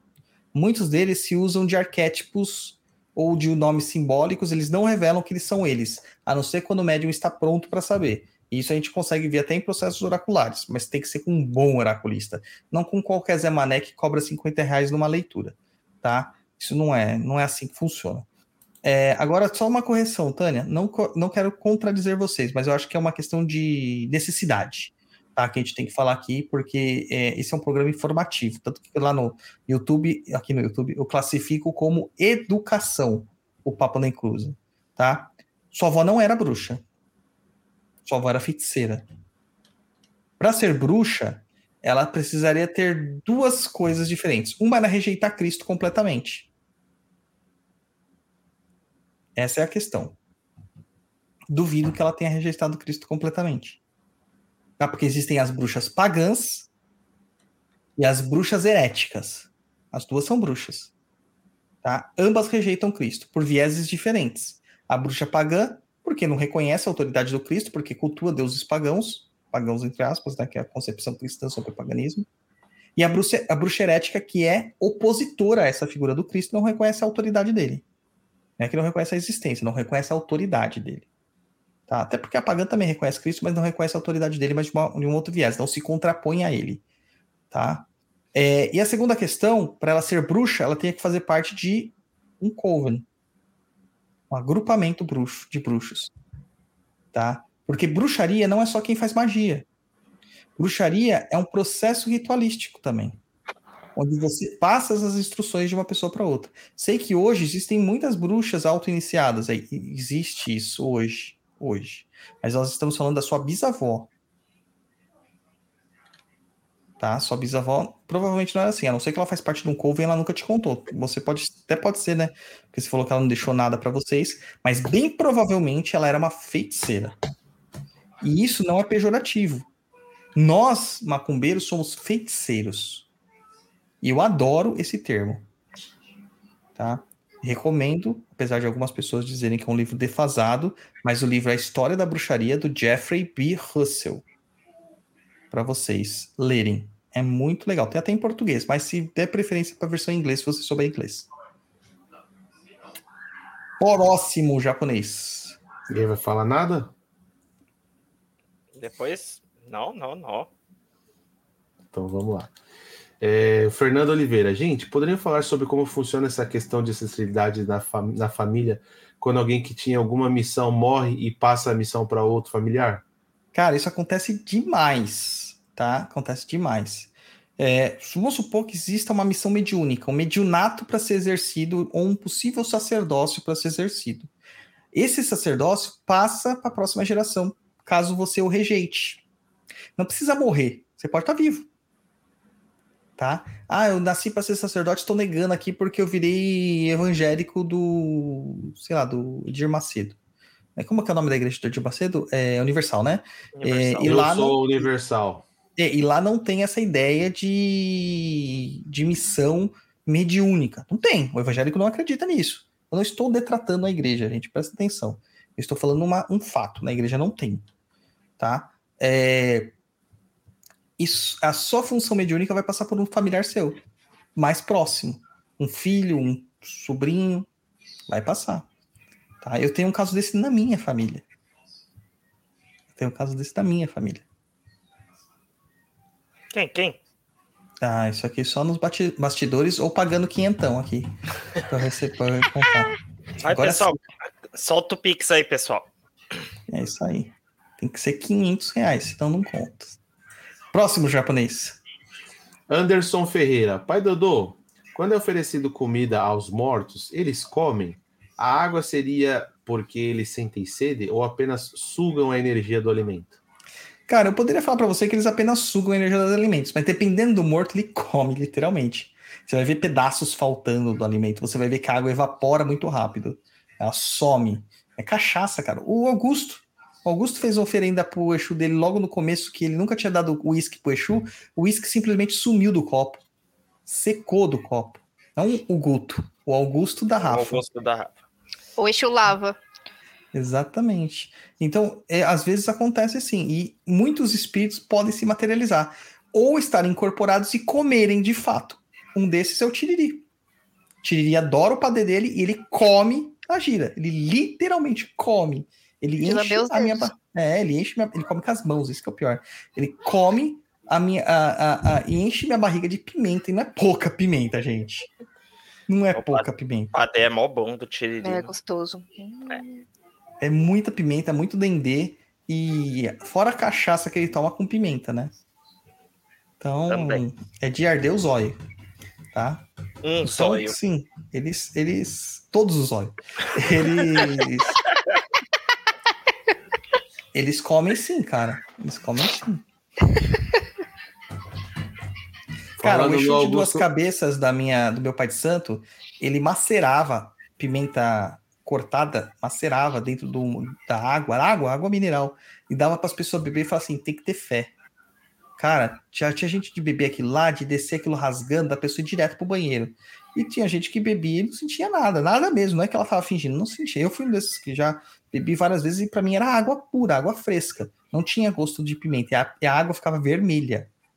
Vermelha. E já teve casos da gente sentir cheiro de cachaça na água e a água ter gosto de cachaça.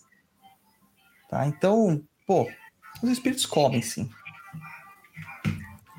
Próxima pergunta do Augusto Lava. Falando nele, ele apareceu aí. Dar o nome de um ancestral para filho é uma forma aceita para homenagear barra cuidar da ancestralidade? É, Aegon quarto filho de sei lá mais quem, é isso mesmo. É o quarto de seu nome, rei dos Ândalos, primeiros aquele- homens e dos. Aquele ali é o segundo. Dos Roinares, dos primeiros homens, protetor Não, do já, já reino. tem o, o Aegon. Meu, é muito Aegon. Aegon é os, é os- Acho que tem um monte, cara. Não. Tem o quarto, o quinto. O John, o Jon Snow é o Aegon, né? Ele é. Aegon também, só que não eu tem acho que número. ele Ele é o Ahai. Não, ele é Aegon 4.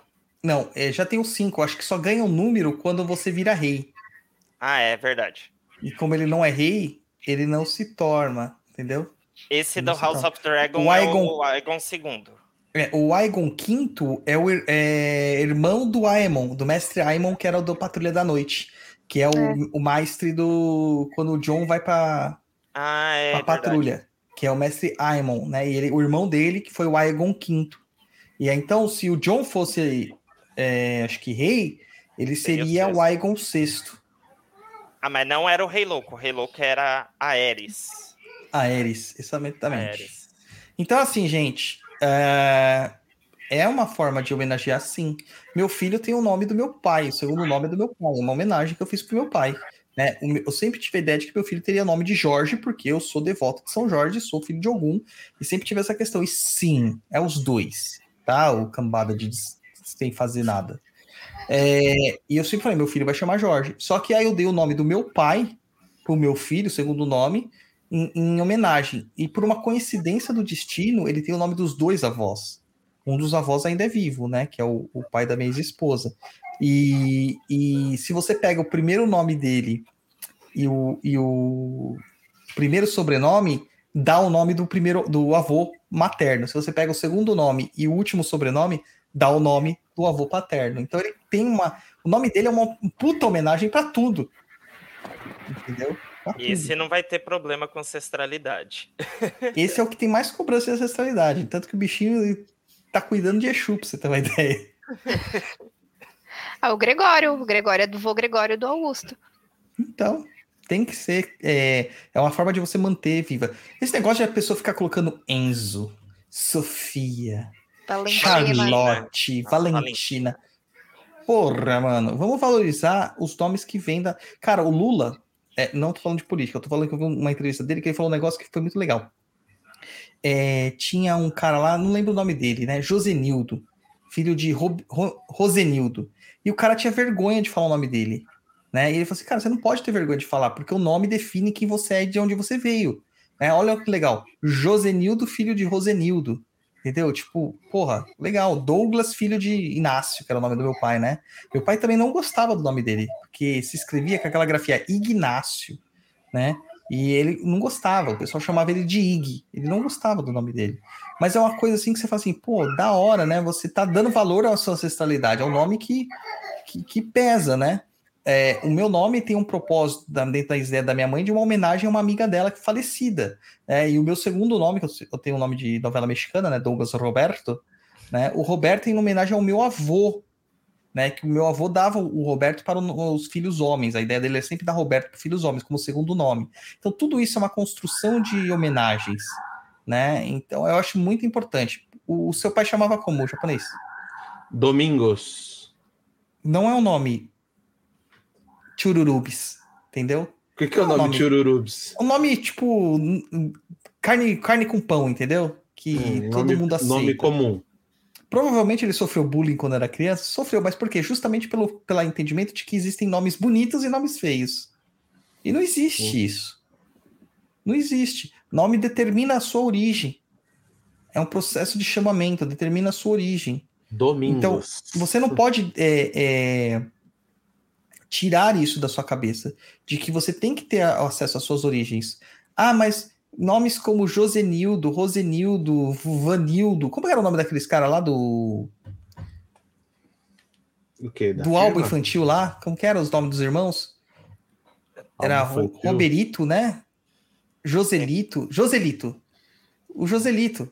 Joselito. Ah, você tá falando do cliente, era Joselito. É arco-íris, né? Da arco-íris. É Joselito, cara. Joselito, cara. Olha o nome do cara, Joselito. E ele sempre falava, meu nome é Joselito. Eu falava Zelito, né? Zelito. Né? Então, porra, mano, isso é uma forma de você manter acesa essa chama da ancestralidade. Não tem por que ter medo. Não tem por que ter vergonha. Justamente tirando dos outros este poder de te envergonhar, é que você não vai ser subjugado pelos outros. Tinha os outros irmãos lá também, né? O ah, o outro lá na frente, Iranildo. O, o, o Irailto. Irailto, isso. Aí a pessoa fala assim: não, isso aí são nomes de nordestinos. E qual o problema, cara? Qual o problema? Mais uma vez, é mais um motivo de ter orgulho de mostrar da origem, da onde veio, né? E etc. É assim que funciona. É assim que funciona. É, não pode ter vergonha dos nomes que nossos pais nos dão. Porque isso é importante para os nossos pais. Entenda, o nome não é dado por você, para você escolher. Porque se fosse, você ficava sem nome até você ter uma idade, né? Ou você trocava de nome, como acontece com algumas sociedades é, é, africanas e ameríndias, né? Mas não. Você recebe o nome dos seus pais, que é um processo justamente de manter essa ancestralidade ligada.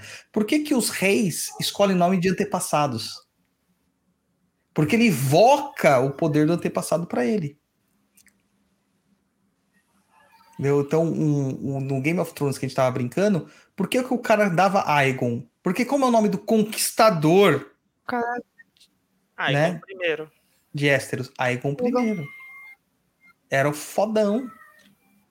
Montador do Balerion. Terror negro. Sim. A primeira das três cabeças. Ah, o meu nome mesmo. O meu segundo nome, que é o Aparecida, é, minha mãe, ela, meus pais, eles não podiam engravidar, os dois. e minha mãe fez promessa. Perdão, minha mãe fez promessa, se era de Aparecida, que se ela conseguisse emprenhar, ela ia dar o nome de Aparecida e ia levar um biguinho, né, um pedaço do cordão umbilical, uhum. quando caísse lá na, na Aparecida do Norte. E estou eu aqui, a Aparecida. Fui a única, assim, e... a única cria. E tem um pedaço seu lá em Aparecida que dá para fazer macumba. É. Ó, inclusive, nós temos que ir para Aparecida para fazer lá um, alguns takes especiais para falar sobre macumba na, no santuário, que tem muita. Eu já, já posso contratar a van?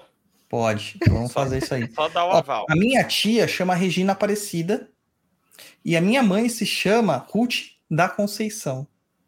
Olha. Né? Então você vê como que são importantes esse negócio de ter os nomes, cara. Eu É importante. Eu tenho um tio que não tem nome de santo, não tem. É Antenor. Mas quando ele nasceu, ele nasceu. Era parteira, né? Ele nasceu com o cordão enrolado Uhum. aí, no pescoço. Aí a parteira falou pra minha avó: esse menino aqui vai sofrer. Você vai ter que dar um nome. Vai ter que dar um nome forte pra ele pra aguentar o tranco. E tá aí hoje. 60 anos de idade, fortão. E o Antenor. nome? Não, Antenor. É Antenor. nome forte. O que significa Antenor? O que é Antenor? Antenor é um personagem de mitologia grega, um príncipe de Troia, companheiro de Príamo. Após a destruição de Troia, viajou pela Grécia, indo em seguida para a Itália, onde fundou a cidade de Pádua, que é onde veio a falecer Santo Antônio de Lisboa, também conhecido como Santo Antônio de Pádua. Olha. Tá vendo? Nomes são importantes, gente. Na É, família da minha mãe, é todo mundo Jesus. Né? O sobrenome Jesus. É uma outra curiosidade. A gente fica falando que todas as mulheres da família Jesus são muito guerreiras. Então, assim, toda mulher que carrega o nome de Jesus acaba sendo, tipo, extremamente brava. Eu acho que é proibido dar o nome de Jesus hoje em dia no Brasil. É, primeiro nome. Mas antigamente era permitido, tanto que a gente tem o Jesus Luz e tem outros caras Desde aí, acho né? que da década de 80. É, Congresso Ah, mas Nacional por que é proibido dar o nome? 1.0 é proibido o registro de pessoas físicas com o nome de Jesus. Lúcifer também. Lúcifer também. Sabe que a gente, teve, a gente tem São Lúcifer, né? Sim. É, como que era o nome do tiozinho lá que. que É de 1981, o projeto de lei. Tô aqui com o facsímile do projeto. Japonês, o que que é um facsímile? Facsímile é um papel que sai do fax. Antigamente. cópia. Muita gente, gente não sabe o que é um fax. Projeto de lei de 4.381-A de 1981 do Sr. Pedro Geraldo Costa proíbe o registro de crianças com o nome de Jesus e determina outras providências, tem- é, tendo parecer da Comissão de Constituição e Justiça pela constitucionalidade, injuridicidade, falta de técnica legislativa e no mérito pela rejeição. Como que era o nome do cara lá, dos Elifas? Como é que é? Elifas Levi. O Elifas Levi é um ocultista, né? É um Uhum. ocultista, né? E a gente tinha. Tem, na verdade, né? Porque ele de vez em quando faz uns trabalhos pra gente. Um adesivador lá na empresa que a gente trabalhava, que se chama. A gente chamava ele de Júnior, Júnior, Júnior, Júnior. E um dia eu precisei do documento dele pra fazer ah, um TED pra ele, porque não tinha Pix. Né? Eu falei assim: ah, me passa aí os dados da sua conta tal, e me dá o seu nome completo pra eu confirmar se é o que aparece na conta corrente. Aí tava lá, Elifas Levi Júnior. Gente, eu falei assim, mano, não contente de dar o nome de Elifas Levi para o filho, né? O cara chamava Elifas Levi, o vô dele com certeza sabia quem era Elifas Levi. É histórico. Só que o cara não faz a puta ideia de quem era Elifas Levi. Ainda bem ou não. Ó, vou ler aqui a justificativa do nome Jesus, japonês. Justificação. Mesmo para aqueles que não admitem a filosofia cristã ou nela não acreditam, o advento do cristianismo se consubstancia no marco mais importante da história. Ah, país laico, hein? Dos povos do Ocidente. Até para essas pessoas é forçoso reconhecer que, numa atmosfera de completa decadência moral e social, surgiu Jesus ensinando-nos, parece que eu tô lendo a Bíblia, novos conceitos de amor ao próximo, da solidariedade e grandiosidade moral. Não cremos, portanto, ser justo que pessoas, portando o mesmo nome daquele a quem devemos tanto na reformulação de nossos valores morais e espirituais, venham macular este nome, jogando-o na lama, Meu com suas Deus. ações indignas e alviltantes. Cremos, ao contrário, ser nosso dever procurar tanto quanto possível proteger a grandeza que este nome representa. Talvez podemos afirmar que o nome de Jesus, como tanto outros existentes, não é mais do que um rótulo pelo qual o maior dos filósofos e criador do cristianismo foi concebido. Já olha, Rafaela, se a gente fosse aqui já analisar juridicamente, a gente encontraria vários, vários erros aqui, né? Mas devemos ter em mente que, às vezes, como acontece com o presente caso, é nosso dever proteger mesmo aquilo a que chamamos de rótulo, porque, dada a importância daquele que o portou, torna-se ele inseparável da própria criatura que lhe deu importância. Assim, por exemplo, quando vemos nos jornais manchetes como estas, Jesus estuprou o menor. Isso Meu natural e conscientemente nos faz lembrar daquele pela primeira vez portou tal nome. Ali não foi o primeiro a portar esse nome. E eu vou explicar por quê. Daquele a quem devemos tanto na nossa reforma moral. Fazemos automaticamente, consciente ou inconsciente, uma ligação entre o criminoso e o que nos pregou e deixou ensinamentos grandiosos de engrandecimento Nossa. espiritual. É, proselitismo e como é o é, redundância. Cremos, portanto, ser de nosso dever a proteção deste nome, não porque seja um simples nome, mas pelo significado que ele possui, e principalmente pelo nosso dever de agradecimento por tudo que Jesus dos cristãos nos legou, por tudo que é que achado que não devemos vilipendiar este nome, e é por todo o exposto que estamos apresentando o presente projeto de lei, esperando sinceramente todo o apoio que ele merece do Congresso Nacional. Sala das Sessões, 1981, Pedro Geraldo Costas. Agora eu quero saber por que, que não pode Lúcifer? Eu, eu ia perguntar exatamente isso. E é tão bonito. É lindo. Acho Agora sim, Jesus não foi o primeiro nome, ele não foi o primeiro a ter esse nome, porque esse nome não é o nome dele, esse nome é uma tradução latinizada do nome dele, que alguns falam Yeshua, né, que a gente tem a tradução como Joshua ou Josué.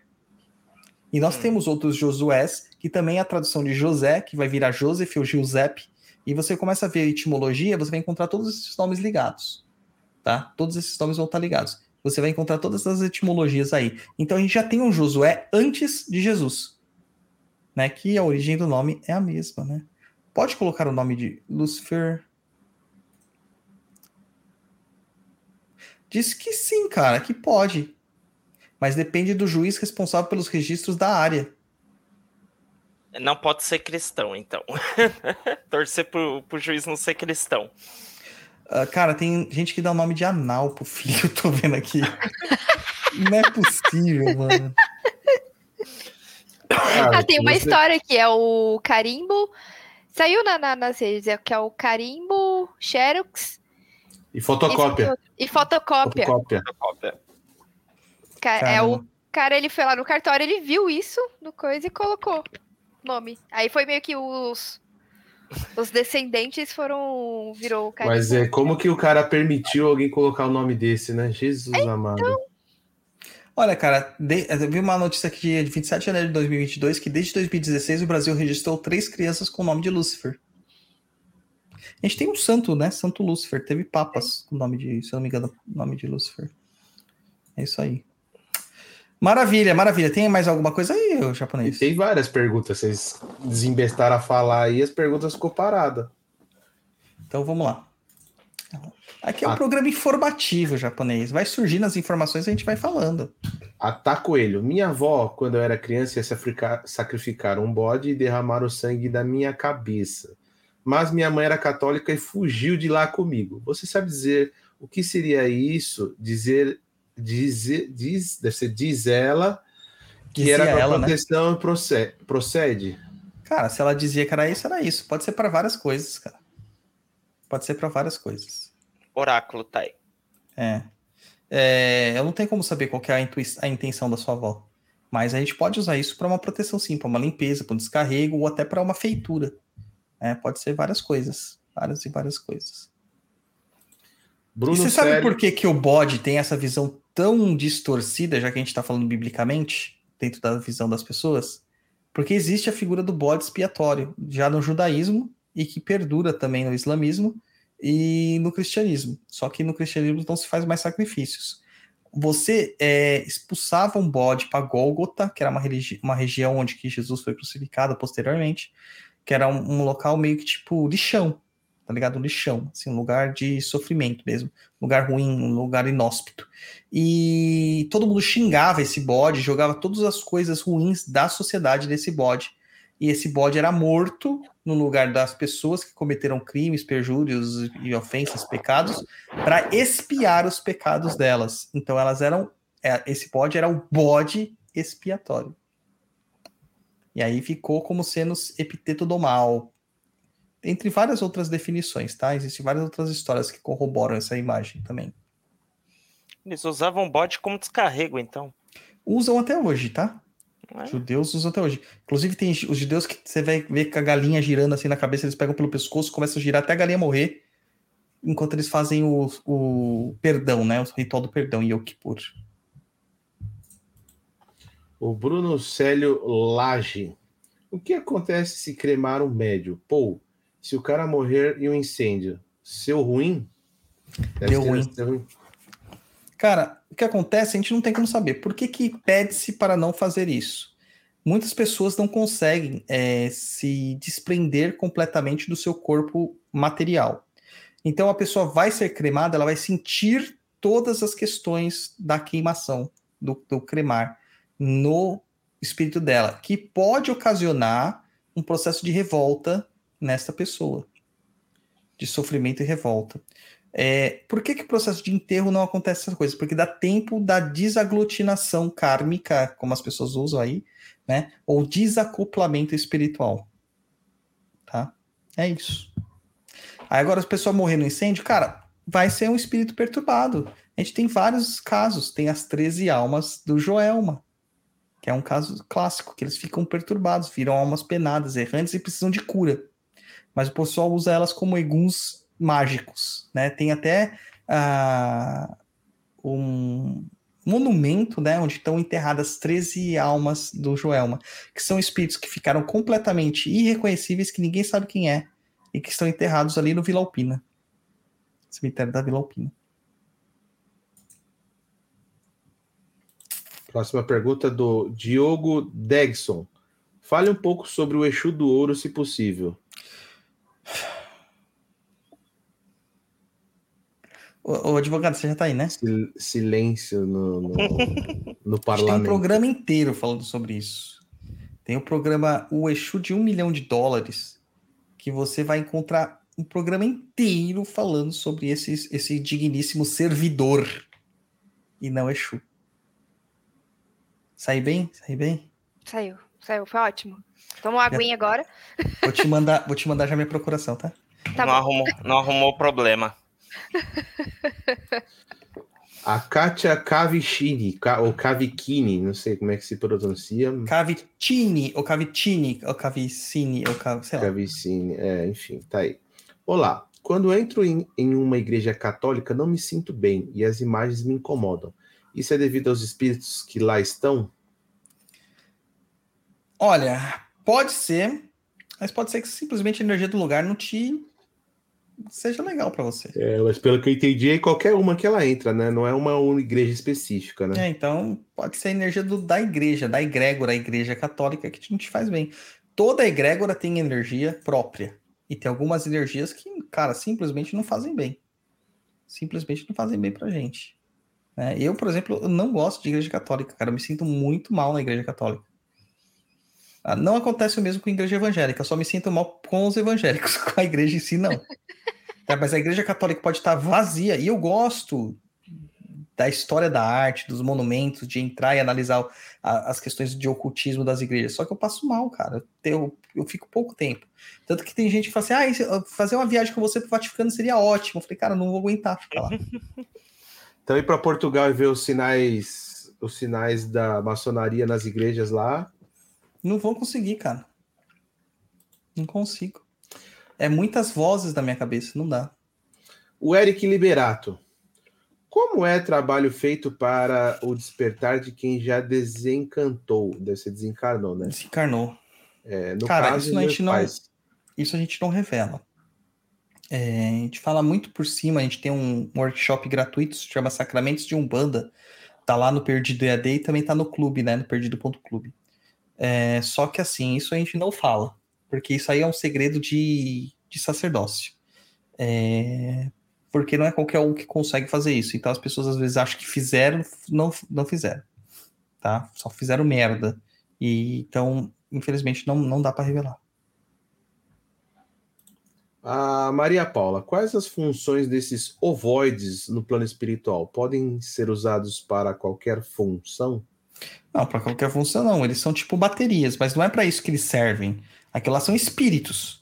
Você está escravizando a essência, a centelha divina de, uma, de, um, de um espírito, de uma entidade, de, uma, de um ente, né? De uma individualidade.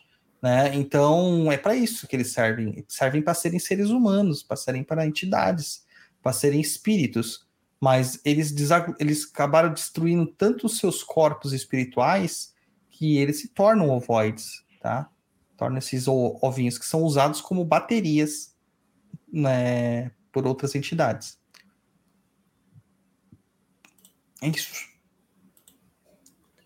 Hum, próxima pergunta do Dânio Nascimento. Um padrinho que me batizou em outra religião, posso fazer, posso, passa a fazer parte da minha ancestralidade? Sim, passa. Passa. Por... Ancestralidade não é só sangue. É toda a egrégora que você adentra. Espiritualmente falando. O Augusto lava novamente. Médio não pode ser chamado ao Não pode som ser de cremado. Dis- cremado ao som de This Girl This girl is on on fire. Fire da Keys. Hum, Pode. O sonho dele. Poder Ele pode. falou Que ele quer, se ele, quando ele morrer, se ele for primeiro que eu, quer que eu pegue, coloque essa música quando pegar e tiver o fogo, assim, ó. Então, você sabe que eu participei de algumas cremações, né? Do ritual, né? É, o que acontece? Você fica lá num salão oval, pelo menos aqui na Vila Alpina é assim. Aí o caixão sobe da, do, do solo, né? E aí você, todo mundo fica em silêncio em volta e tocam algumas músicas. Eles perguntam quais músicas você gostaria que tocasse. E pode colocar essa na hora. Mas você não vai ser queimado com essa música, você só vai ter aquele momento fúnebre ali, né? Ritualístico. Depois você- eles vão descer de novo seu caixãozinho para o subsolo. Pessoas pegarão seu caixãozinho e colocarão você na geladeira.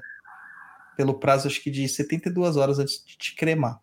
E você não será cremado sozinho, você será cremado com muitas pessoas. Então aquela poeirinha que sobraram de você pode não ser você.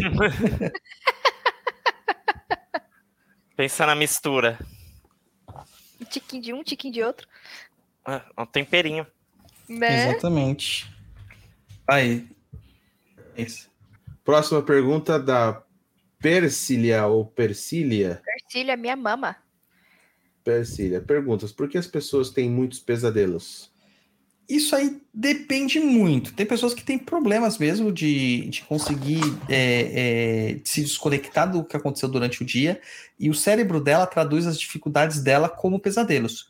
Mas, no ponto de vista espiritual, pode ser perseguições espirituais. Porque o espírito está liberto enquanto você está dormindo. E ele vai para paragens espirituais, ele vai ter encontro com seres espirituais. E muitos desses, às vezes, que nos incomodam, nos dão medo e até mesmo são amigos do passado que não são tão amigos hoje em dia. Tá? Mas para saber exatamente o porquê que uma pessoa tem pesadelos, isso aí só oraculando naquela pessoa específica, não tem uma resposta genérica para isso. Certo? Próxima, japonês. Ixi, lá vai o Dani, ó. 20 vezes 5 menos 87. Dá 13, é isso? Isso aí. Cara, eu vi uma. uma 44 dividido por 2, dá quanto? Tava vendo um negócio aqui agora, 3 vezes 4, né? Um meme. Aí o cara ia chutar, o cara não sabia fazer a conta. 3 vezes 4, 3 vezes 4 na lousa. Aí o cara põe assim 12 e um ponto de exclamação, né? Quanto que é 3 vezes 4? 12. 12. É, mas e o 12 exclamação? Não é 12. É 12 vezes 11 vezes 10 vezes 9 vezes 8, porque é, o- é tem um nome para isso, é um fator, né? Fatorial. É um fatorial, é o símbolo do fatorial. Matemáticos entenderão. Aí, cê- Aí cê o cara foi- colocou foi lá o agora. Não, daí o cara colocou, o cara escreveu 479 milhões 1.600, que é o resultado do fatorial. Se você pegar 12 vezes 11 vezes 10 vezes 9 vezes 8 vezes 7 vezes 6 vezes 5 vezes 4 vezes 3 vezes 2 vezes 1, vai gerar isso. Não é o saldo da minha conta, pode ter certeza. E um outro detalhe, né? Eu tinha uma outra piadinha na época que a gente faz, que eu fiz ciência da computação, né? Que na verdade era matemática com ênfase em informática. E aí você. E lá tinha uma piadinha assim, que existe um. é, eu tenho que escrever isso, cara, porque senão não dá pra. né, existiam 10 tipos de pessoas. Aquelas que leem binário e aquelas que não. E, tipo, da bugava. E as outras, né? As pessoas falam assim, e as outras oito pessoas, né? Não, mas 10 em binário quer dizer dois, né? Então só existem dois tipos de pessoa. É, essas piadinhas de matemática são incríveis, gente. Maravilhosas. Eu agora fui É. pra outro mundo, porque eu sou de humanas. Na verdade, eu sou do direito, meta- eu não sei fazer e cálculo. E metade de 2 mais 2, quanto que é? Não fala, Douglas. Quê? Metade de 2 mais 2, quanto que é? E aí? E aí? Três. Dois. Por que, que é 3, Guto? Porque divisão e multiplicação vem antes de soma e subtração. Muito bem, garoto. Agora eu posso fazer meu trabalho de óculos com você, tá vendo? Porque eu sei que você vai calcular certinho a minha, a minha lente. Garrafa, a gente já não pode Mas considerar os honorários dela. antes? Tem, É? é, tem divisão, filho. Ele falou que multiplicação e divisão é regra. Vem antes. Isso é regra, é sempre antes de, da soma e subtração. Tá esperto. Não, É e três. aqui, a do Ótica é Augusto, melhor física. ainda. Ó. Estou triste. Transforme isso em algo positivo. Barra estou triste, barra, que é módulo de triste. Ou seja, você tira o sinal. Vamos parar que a gente tá falando de macumba, gente. Senão agora o matemático que habita em mim vai aparecer as coisas aqui totais. É, mas é Eu já tô aí. puxando até os cabelos que eu não tenho aqui. O pessoal aqui, ó, stand-up para programador matemático. Muito bom, cara, muito bom. Tem mais japonês ou acabou-se? Acabou. Acabou. Ô, Augusto, é tão legal essa do binário, cara, que a gente tá na sala, a gente fez uma camiseta, para todo mundo andar com essa camiseta. Pra você ter uma ideia. Maravilhoso. 0101. Maravilhoso. Vamos então pro final, pros finalmente, né? Doutora Rafaela, dá seus tchauzinho aí, faz seu jabá, fala do Talk Magic Show e etc. Pessoal, tô partindo para dormir. o programa foi ótimo, é um tema que eu gosto bastante. Hoje eu fiquei bem de espectadora e sempre um prazer estar aqui, né, com essa banca maravilhosa. E para quem quiser me seguir nas redes sociais, eu falando quase nada de sério, bastante memes, é, um pouco de macumba, é o arroba Rafaela Ponia. E a gente também tem o projeto Talk Magic Show. É, siga a gente na, no nosso arroba, arroba Talk Magic Show.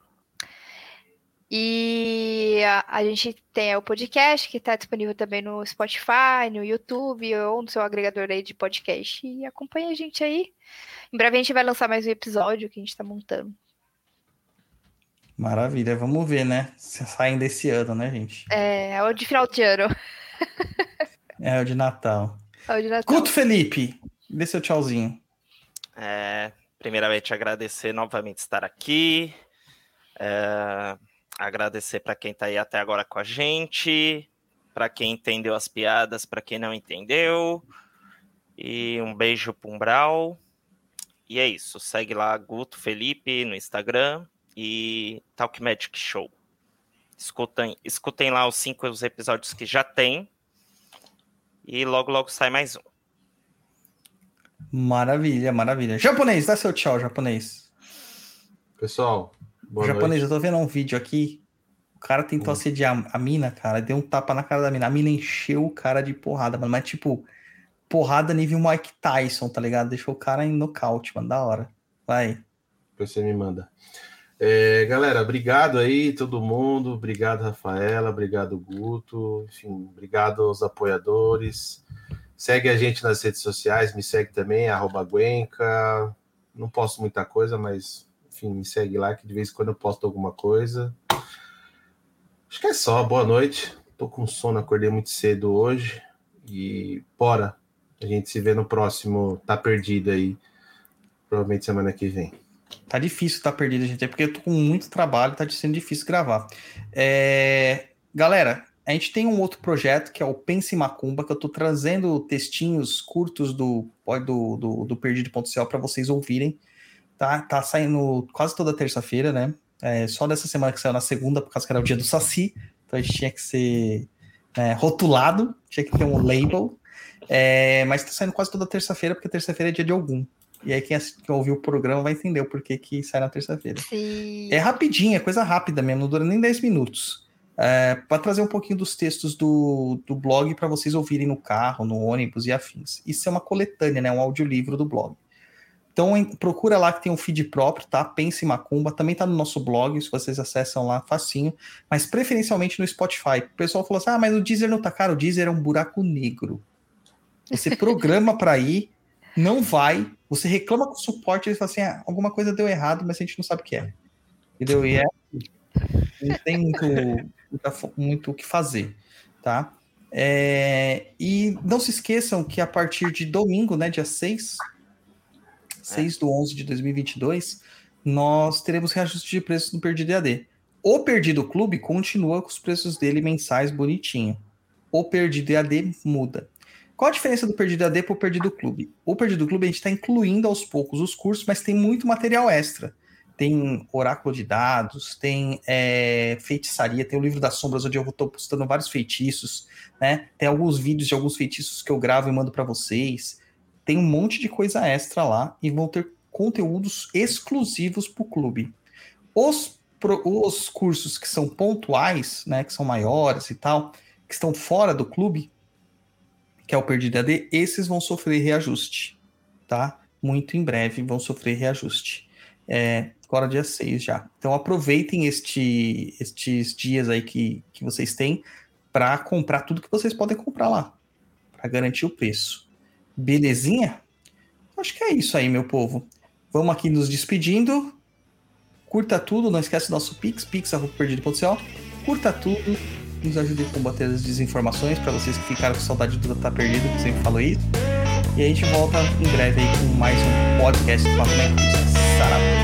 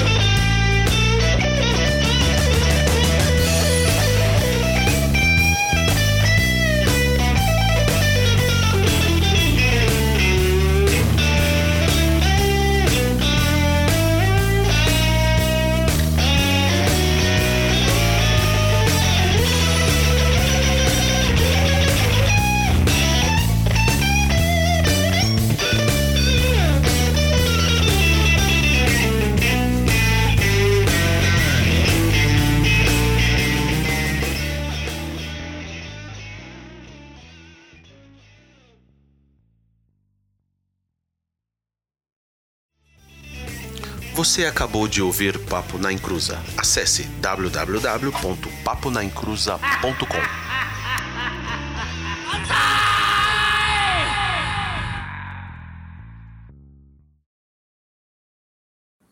E eu sempre me perco no final e vamos lá.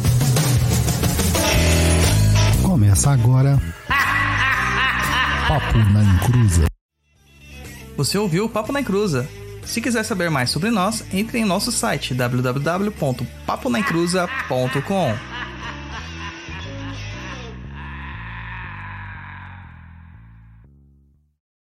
Falei que eu me perco sempre, preciso de um operador de máquina. Tchau.